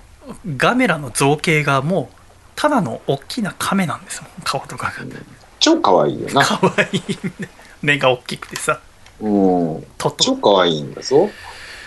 えっと待ってこれまた私の知ってるガメラじゃなくなったと思って私の家にいるガメラと違ってもうこれ亀じゃんってそうだね。亀だね。亀がなんかティラノサウルスみたいなのと戦うんですよねはっきり亀だね。うん。はっきり可愛い亀がでなんか戦い終わったガメラを国の自衛隊が捕獲しようとするんだけど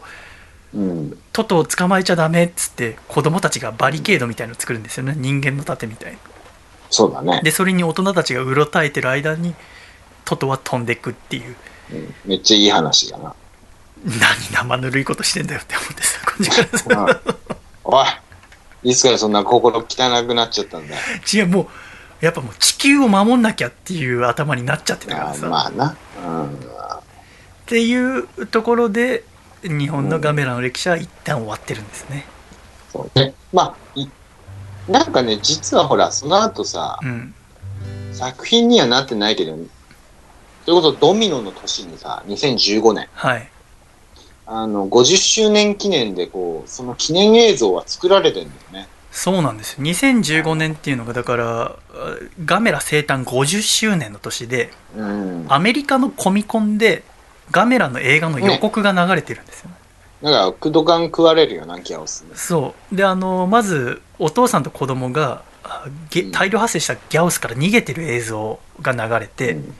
でお父さん役はクドカンなんですよねうん。で子供に何としても走り続けろうん。生きろって言ってクドカンはギャオスに食べられちゃうんですようん。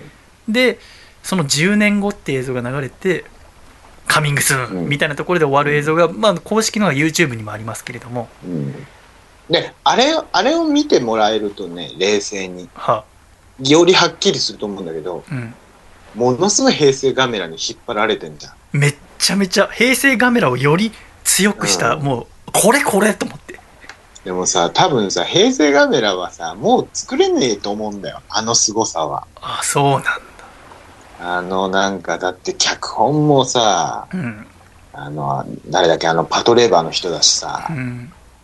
本編班金子監督だし、で、特撮樋口さんでさ、CG 嫌いの樋口さんだからこそ、あの三部作はあれができたわけじゃんうん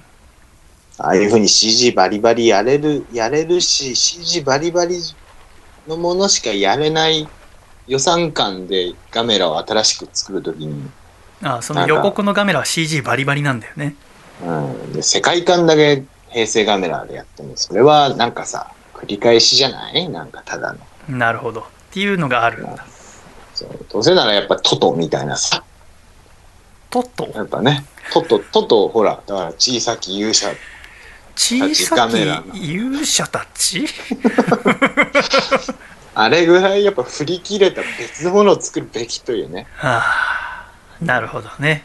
そうそうそう。確かにまあ新しいの作るならそうですね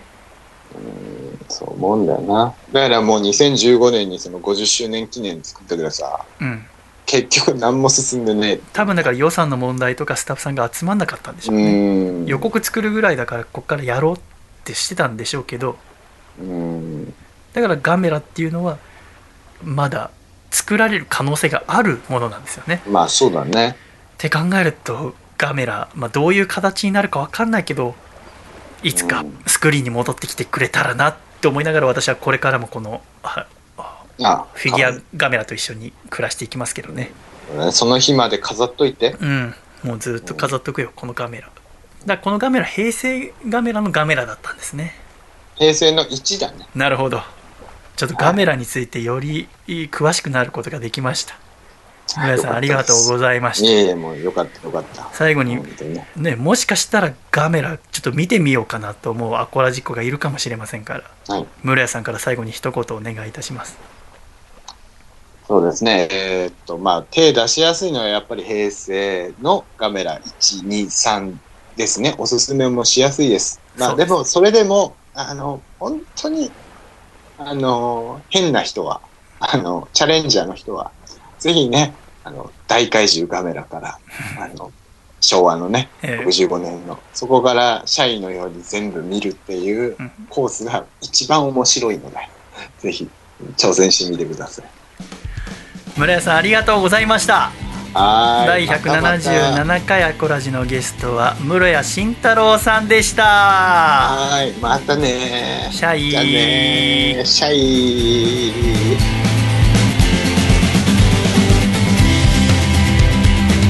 昔嫌いだったぜ日本酒に明太子今は大好きおかわりだってしちゃうなんでこうなったのいつからなんだろう子供の頃からは考えもつかないや10月の寒い夜突然首を吊ったあいつのポケットには一体何入ってたんだろうギリギリを捕まえてワクワクを握りしめできるだけ長く強くコレクションしようよドキドキを捕まえてキラキラを握りしめできるだけ長く深くコレクションしよう Oh, oh, alright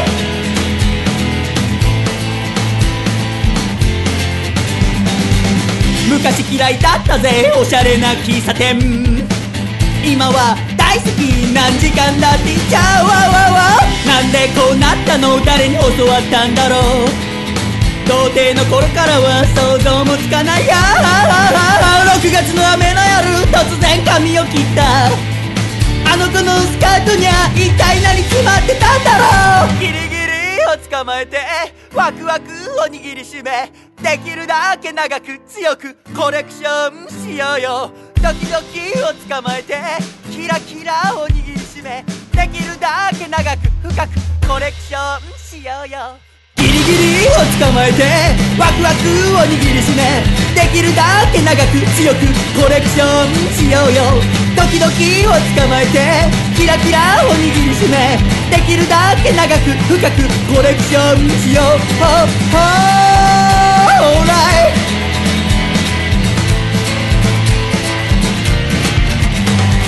ギリギリをキラキラをコレクションコレクションコレクションコレクション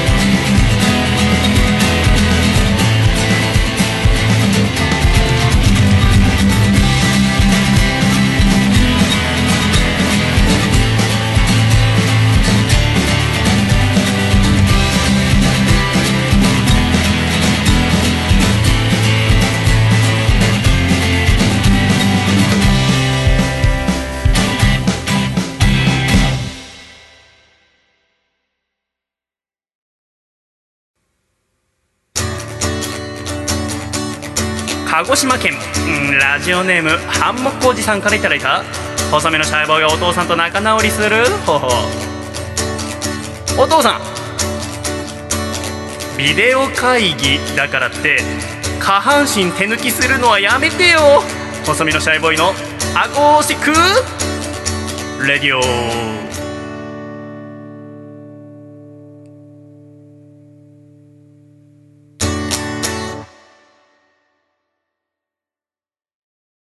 つれづれなるままにアコラジライフ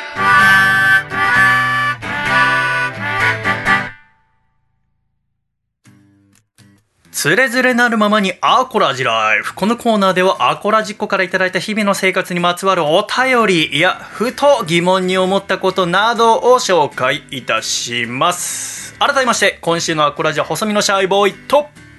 キティ大好き、笠倉です。お送りしてまいりますよ笠倉ですって言っちゃい ました。勢い余って。あのオープニングで喋った緑と青のうねうねしたポケモンはかさちゃんが調べてくれた結果なんていう名前でしたっけトリトドン。トリトドンっていうんだこの子へはい。らしいです。えじゃあかさちゃんと私はトリトドンで今週はお送りしてまいりますけどね 室谷監督にたくさんガメラの話聞くことができてすごく楽しかったんですけどはい。電話終わった後も盛り上がっちゃいまして、ねえ次はウルトラセブンだってことになってへえ。えーその電話口で「もう買っちゃおう買っちゃおう」って言われてウルトラセブンのブルーレイ全巻ボックスを購入する羽目になってです結構なね。あでもねそんな高くなかったんだけ どな逆輸入版かなんかだったかだけど明日か明後日に届くと思うんでね、はいえーまたいつか次村屋さんがえー出てくださる時はウルトラセブン特集でまたお会いしましょうってことですねはい。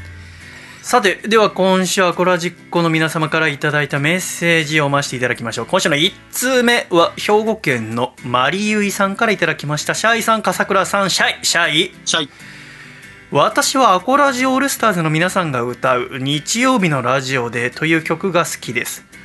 特に竹下幸之助さんパートの「Don't Miss It」もし今世界がパーフェクトじゃないとしても未来は挑戦する一瞬の永遠さ作り変えられるという歌詞が好きでこの一瞬の挑戦が次の未来につながっているんだなって思いながら気持ちをいつも切り替えています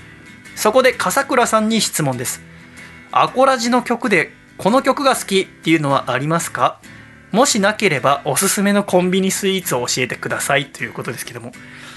じゃあおすすめのコンビニスイーツを教えてくださいそうですね、あの、抹茶味のドラモッチが好きで、何最近買いました。 抹茶味のドラモッチっていうのがありまして。ドラモッチはい。あの、どら焼きがちょっともちもちになっているっていう、あの、生地が、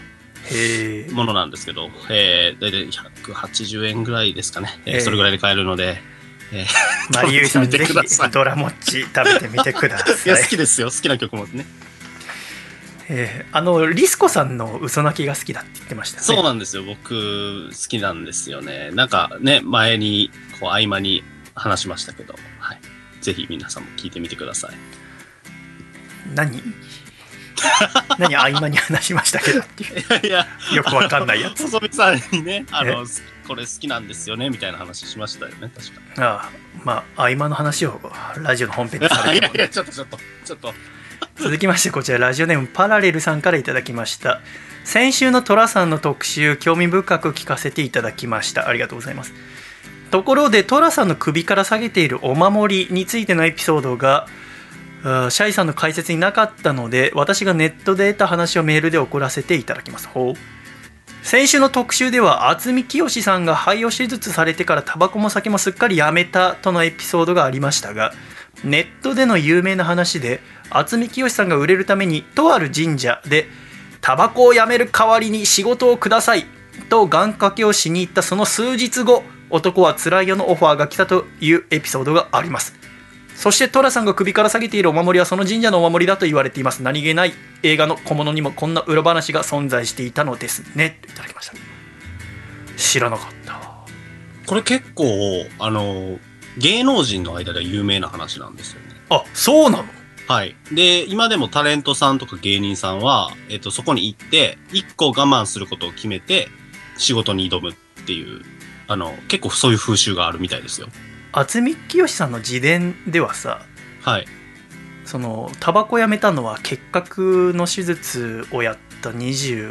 267歳の時だと思うんだけどはい。 「男はつらいよ」はもうすっかり売れっ子になった40歳の時だから、うん、うん、うん。まあ、どっかでい多ろん分な誇張伝と説さがれてる可能性もね、あそりうます、いろんなのがね混ざり混ざってのそれか、はい。へ僕も行きまししたもん、その神社に。たああ行っちゃいましたへえあ本当あそうなんだ、 はい。そんなトラさんとか見たことないんですけど、そっちだけ一人歩きしてだてか。らその芸能のはい。芸能の神社。いわゆるパワースポットってやつ、はい。パワースポットって私未だに分かんないんだよなうんうんうん。まあその人それぞれのパワースポットがあるだろうねまあそうですね。別にね、そういう神聖な場所とか関係なくね、うんお風呂、お風呂ですとかいう人もいるかもしれないですね。そうね近くの公園ですとかねぜひあなたのパワースポットを教えていただきたいですね、家のそうですね。えー今週のメッセージテーマはあ先週あの例えツッコミについて話しましたけどオープニングでね、はい。えーあなたの好きな例えツッコミを教えてくださいっていうことで募集しましたけれどもこちらラジオネーム愛知県の内藤隼人さんはこちら自分で考えてくださったのかな服の色をどっちにするか長時間迷っている人に対する例えツッコミ次元爆弾の解体でコード切るやつじゃないんだからさあああ。同じことを今、一瞬思い浮かびました。服の色をどっちにするかだから赤色にしようかな黄色にしようかな赤かな黄色かなどっちにしようかな次元爆弾の解体でコードを切る人じゃないんだからさあーいいですねいつかこう私が上田晋也さんと共演した時に感心されたいんだよねあの例えツッコミを上田さんの前で言ってさあ君できる口だねって見られたいわけそれで言うと、あの、たとえツッコミの話したじゃないですか。その週のしゃべくりセブンを見ましたか、見てないあの、まさに、あの、上田晋也のたとえツッコミを当てようっていう企画をやってたんで、えー、あ本当僕録びっくりして、ああーっと思って。録画してあるから見てみようはい。多分私ほぼ全問正解できんじゃねえか なあそうなんだそうなんですよへ写え真を見て、あ確かにねなんかねメールあった来てました。ララジオネーム大阪府のモリティザルティさんがはい。アコラジの数日後にテレビでも上田晋也さんのたとえツッコミの特集をしており楽しく見てましたって書いてあはるい、それ、それであす。これなんだはい。それえのことー、でえす何のたとえツッコミしてたえっと、写真を見て一言で、新しい、だから、本当ツッコミなんですよね。あだから、それでか前にあるやつを当てようとかではなく、あーそうなんですよへーこれを見て上田晋也は何と突っ込むか当ててみてくださいっていうような企画でした。えー、あそうなんだはい。いやーそれ見ないとなやっぱだんだんやっぱ世間が再評価し始めてるんだな上田さんのたとえツッコミを素晴らしいわこの次元爆弾の解体でコードを切るやつじゃないんだからだと私だったら爆弾処理班かかなああ、そうですね。シンプルがやっぱり、なんか、シンプルね、で学びとしてありますよね。聞く簡単に聞いただけじゃ最初わかんないぐらいのでもわかんなすぎかな難しいなうわ面白いね次こちら東京都ラジオネーム「嫌われ者の歌さんは」あーたとえツッコミだけいただいてますねエベレスト山頂で富士山の自慢をしてるようなもんだよだってはあ。はあはああなるほどねいいですねあ。だから例えば、はいはいはい何松井秀喜さんに対して僕甲子園出たことあるんですよって自慢するようなもんってことかな、もう恥ずかしい状況に気づいてないんですよね。うん、この人ワールドシリーズ制覇してるよっていういや君エベレスト山頂で富士山の自慢をしてるようなもんだよああどうあーちょっと違うか私の例えでもなんとなく状況はわかるねそうですね。なるほどねあこれも非常にいいです使えそうですね皆さんすごい持ってるね例えつそうですね。えーさっきのうんモリティ・ザルティさんは今週実際にした例えツッコミはシーリングライトのカバーが上からふわっと落ちてきた時に「UFO の着陸か!」と突っ込んだところ家族はちょい笑いでしたってことでまあちょい笑い取れただけでも素晴らしいと思いますよねそうですね。私は例えツッコミで一回も笑いを取れたことがないのではい。愛知県ラジオネーム内藤隼人さんは商品をやたら早口で説明する通販番組への例えツッコミ「スター・ウォーズ」のオープニングの文章かあああ詰め込んでる感が分かりやすいところか実際に口に出してるわけじゃなくてそ,、その文章のもので早口を説明するっていう、あ。はいはいはいはああコードだね「スター・ウォーズ」のオープニング「スター・ウォーズ」のオープニングかい。まあシンプルですよね。シンプル怖えなこれ言うの早口で喋ってる人の中にこれ使うの震えちゃうよ私やっぱりねえーラジオネームアマシットさん文化祭で真面目にやらない男子を見て泣きながら注意してくる生徒に対しての例えツッコミ試合を決める最後のシューターに指名されなかったから最後のオフェンスに出なかったスコッティ・ピッペンを泣きながらミーティングで諭したビル・カートライトかだってああ元ネタが。アマシトさんは確実にマイケル・ジョーダンラストダンスをネットフリックスで見たんですねドキュメンタリ ーあ、そうなんですそうか。こん今週最終回だったのよ素晴らしいドキュメンタリーだったね、え楽しかっただから私は本当にマイケル・ジョーダンさんについて何も知らないからさーはい。で、まあ、このスコッティ・ピッペンさんも名前ぐらいしか知らなかったけど、まはあい。すごくその性格的にもできた人らしいんだよねうーんだけどなんかそのある大事な試合の最後のシューターは新人かなんかの人に任されたのかなそのフィルっていうコーチがはい。本当だったらススコッティ・ピッペンさんに任せるところなのに、まあ、だから裏をかいたみたいなとこもきっとあるんだろうけど、うんでスコッティ・ピッペンさんはすごく人間性ができた人だから今までそんなことしたことないのに最後の大事なプレーを放棄してベンチに行ったんだよねえでそこもドキュメンタリーの中であるんだけどでそれをおーそんなことしちゃダメだよってビル・カートライトさんが後で諭したんだけどそれを何文化祭で真面目にやらない男子を見て泣きながら注意してくる生徒に対してのたどり着きあ真面目にやらない男子を注意してる女の子とかに対して言うんだこれを。ー、ああ。試合を決める最後の。の集団に指名されなかったら最後のオフェンスに出なかったスコッティ・ペペを泣きながらミーティングで諭したビル・カートライアーがあって 長いな長い。私もあのこのマイケル・ジョーダンラストダンスを見るときはハンバーガーを買ってきてダイエットコークを飲みながら見るっていうほぼアメリカ人っていう見方を 楽しみましたけど今週終わっちゃったんでねすごく残念ですけどでもこのあのその最後のオフェンス出なかった部分を今のピッペンさんにインタビューしてるのそしたらおースコティ・ピッペンさんはあの場面は俺の歴史の中から消したいことの一つではあるとでもうーんもしも今同じ場面が回ってきて自分はどうするかと考えたらおそらく同じことをするだろうっていうんだよね、えなんかあれはあれで信念があってやったんだってえ。すごい。おかっけえスコッティ・ピッペンさんと思ったシーンでもありましたけどねすごくいいドキュメンタリーでした天下さんありがとうございましたつれづれなるままにアコラジライフこのコーナーでは何でも構いません日常の中で何か楽しいことがありましたら送ってきてください懸命につれづれと書いて radio アットマークハサミのシャイバイ .com でお待ちしております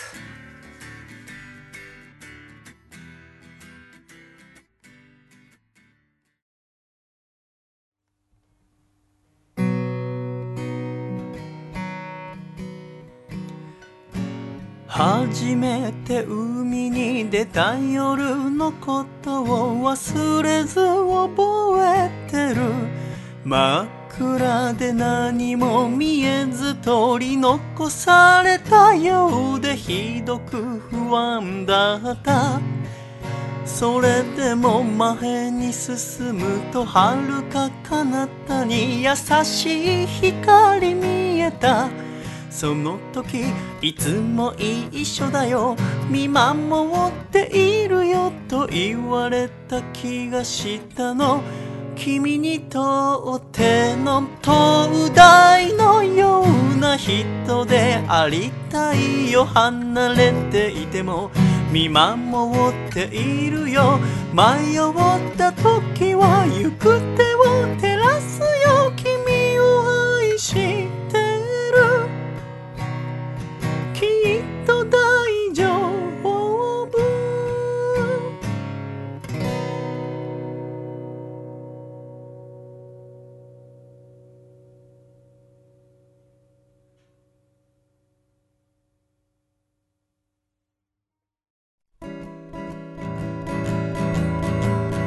細身のシャイボーイ細身のシャイボーイ細身のシャイボーイ oh yeah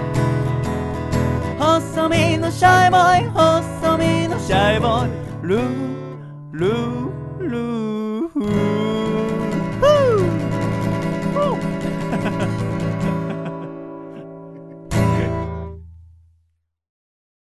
第177回細身のシャイボーイのアーコースティックレイディオこの番組は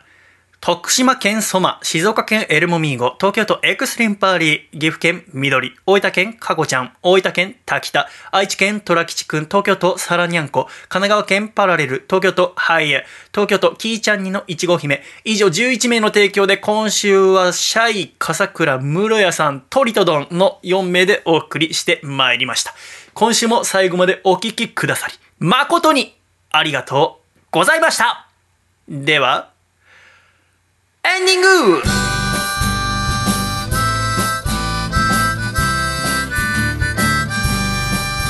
暖かいシャイということで第177回アコラジもエンディングでございます笠倉くんはい。今週も最後までありがとうございましたありがとうございました。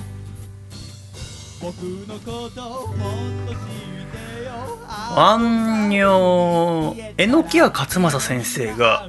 来週からピッコマで新連載が始まるっていうことでううんうんうん来週はちょっと榎谷先生のそのインタビューなども流したいなと思ってるんですけれどもねはいあの徳島県ソマさんから情報をいただいてあの徳島に榎谷先生の大学の同級生がやってる漫画バーの G ペンってお店があるんだってえーで漫画好きとか絵描きさんとかクリエイターさんとかが集まって面白い企画をやっているっていうことなので私も行ってみたいんですけどねだから私去年うん阿波、踊りを見に行きたかったんだけど中止になっちゃって台風ではいで今年も中止になっちゃったから来年こそはと思ってんだけどね徳島行くの楽しみにしてんだけれども、やっぱ私はその榎谷先生、えーっていうか日比ロックにすごく助けられてきた人間だからその榎谷先生からお願いされたこととか、まあ、お願いされなくても力になれることはなりたいと思ってんだけどさでもつはいいついなんかこう顔を合わせるとじじいとかしゃくれバカとか言っちゃうんだけどさ本当に気をつけなきゃいけねえなと思ってんだ けどあのー映画の「日々ロック」がさ、まあ、ちょうどこのラジオ始まった頃にあってでそれも榎谷先生から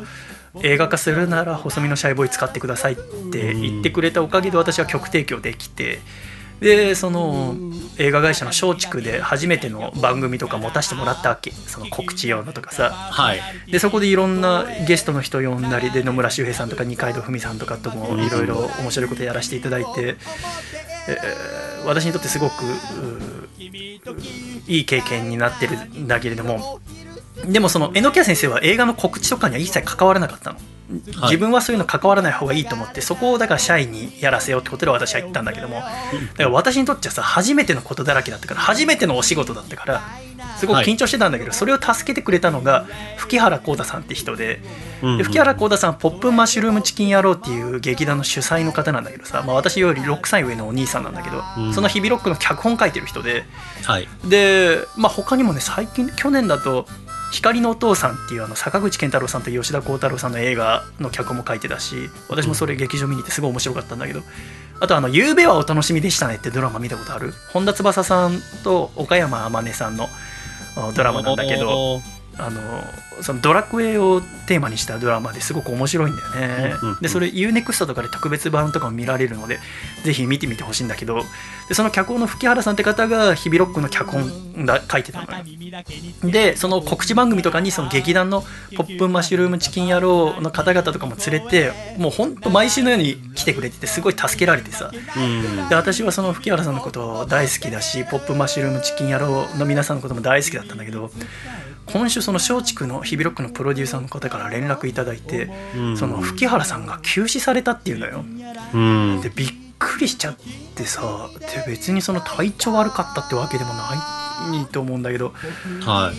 え本当に何があるか分かんねえなって思ってあのでもやっぱラジオは明るい気持ちじゃないと楽しんでできないからはいもうそこ考えないようにだからガメラにすごい助けられてさ今週はひたすらガメラ見てはいでまああー今日これ終わってこのあと1日かけて編集してで日曜出すけれども編集も楽しい気分でやってで日曜日は1日日々ロック見たり「ゆうべはお楽しみでしたね」見ながらしくしくうー吹原さんのことを思いながらあー過ごしてで月曜日からまた来週のラジオを作るために楽しく過ごそうと思うんだけども本当に生きてるっていうのは素晴らしいことだし大切だし奇跡みたいなことなんだなっていうのを今週1週間で思いました。えーなのでまた来週必ず笑顔でお会いできること楽しみにしております今週も最後までお聞きくださり誠にありがとうございましたではいくぞ123シャイまた来週吹原幸太さんありがとうございました回だっ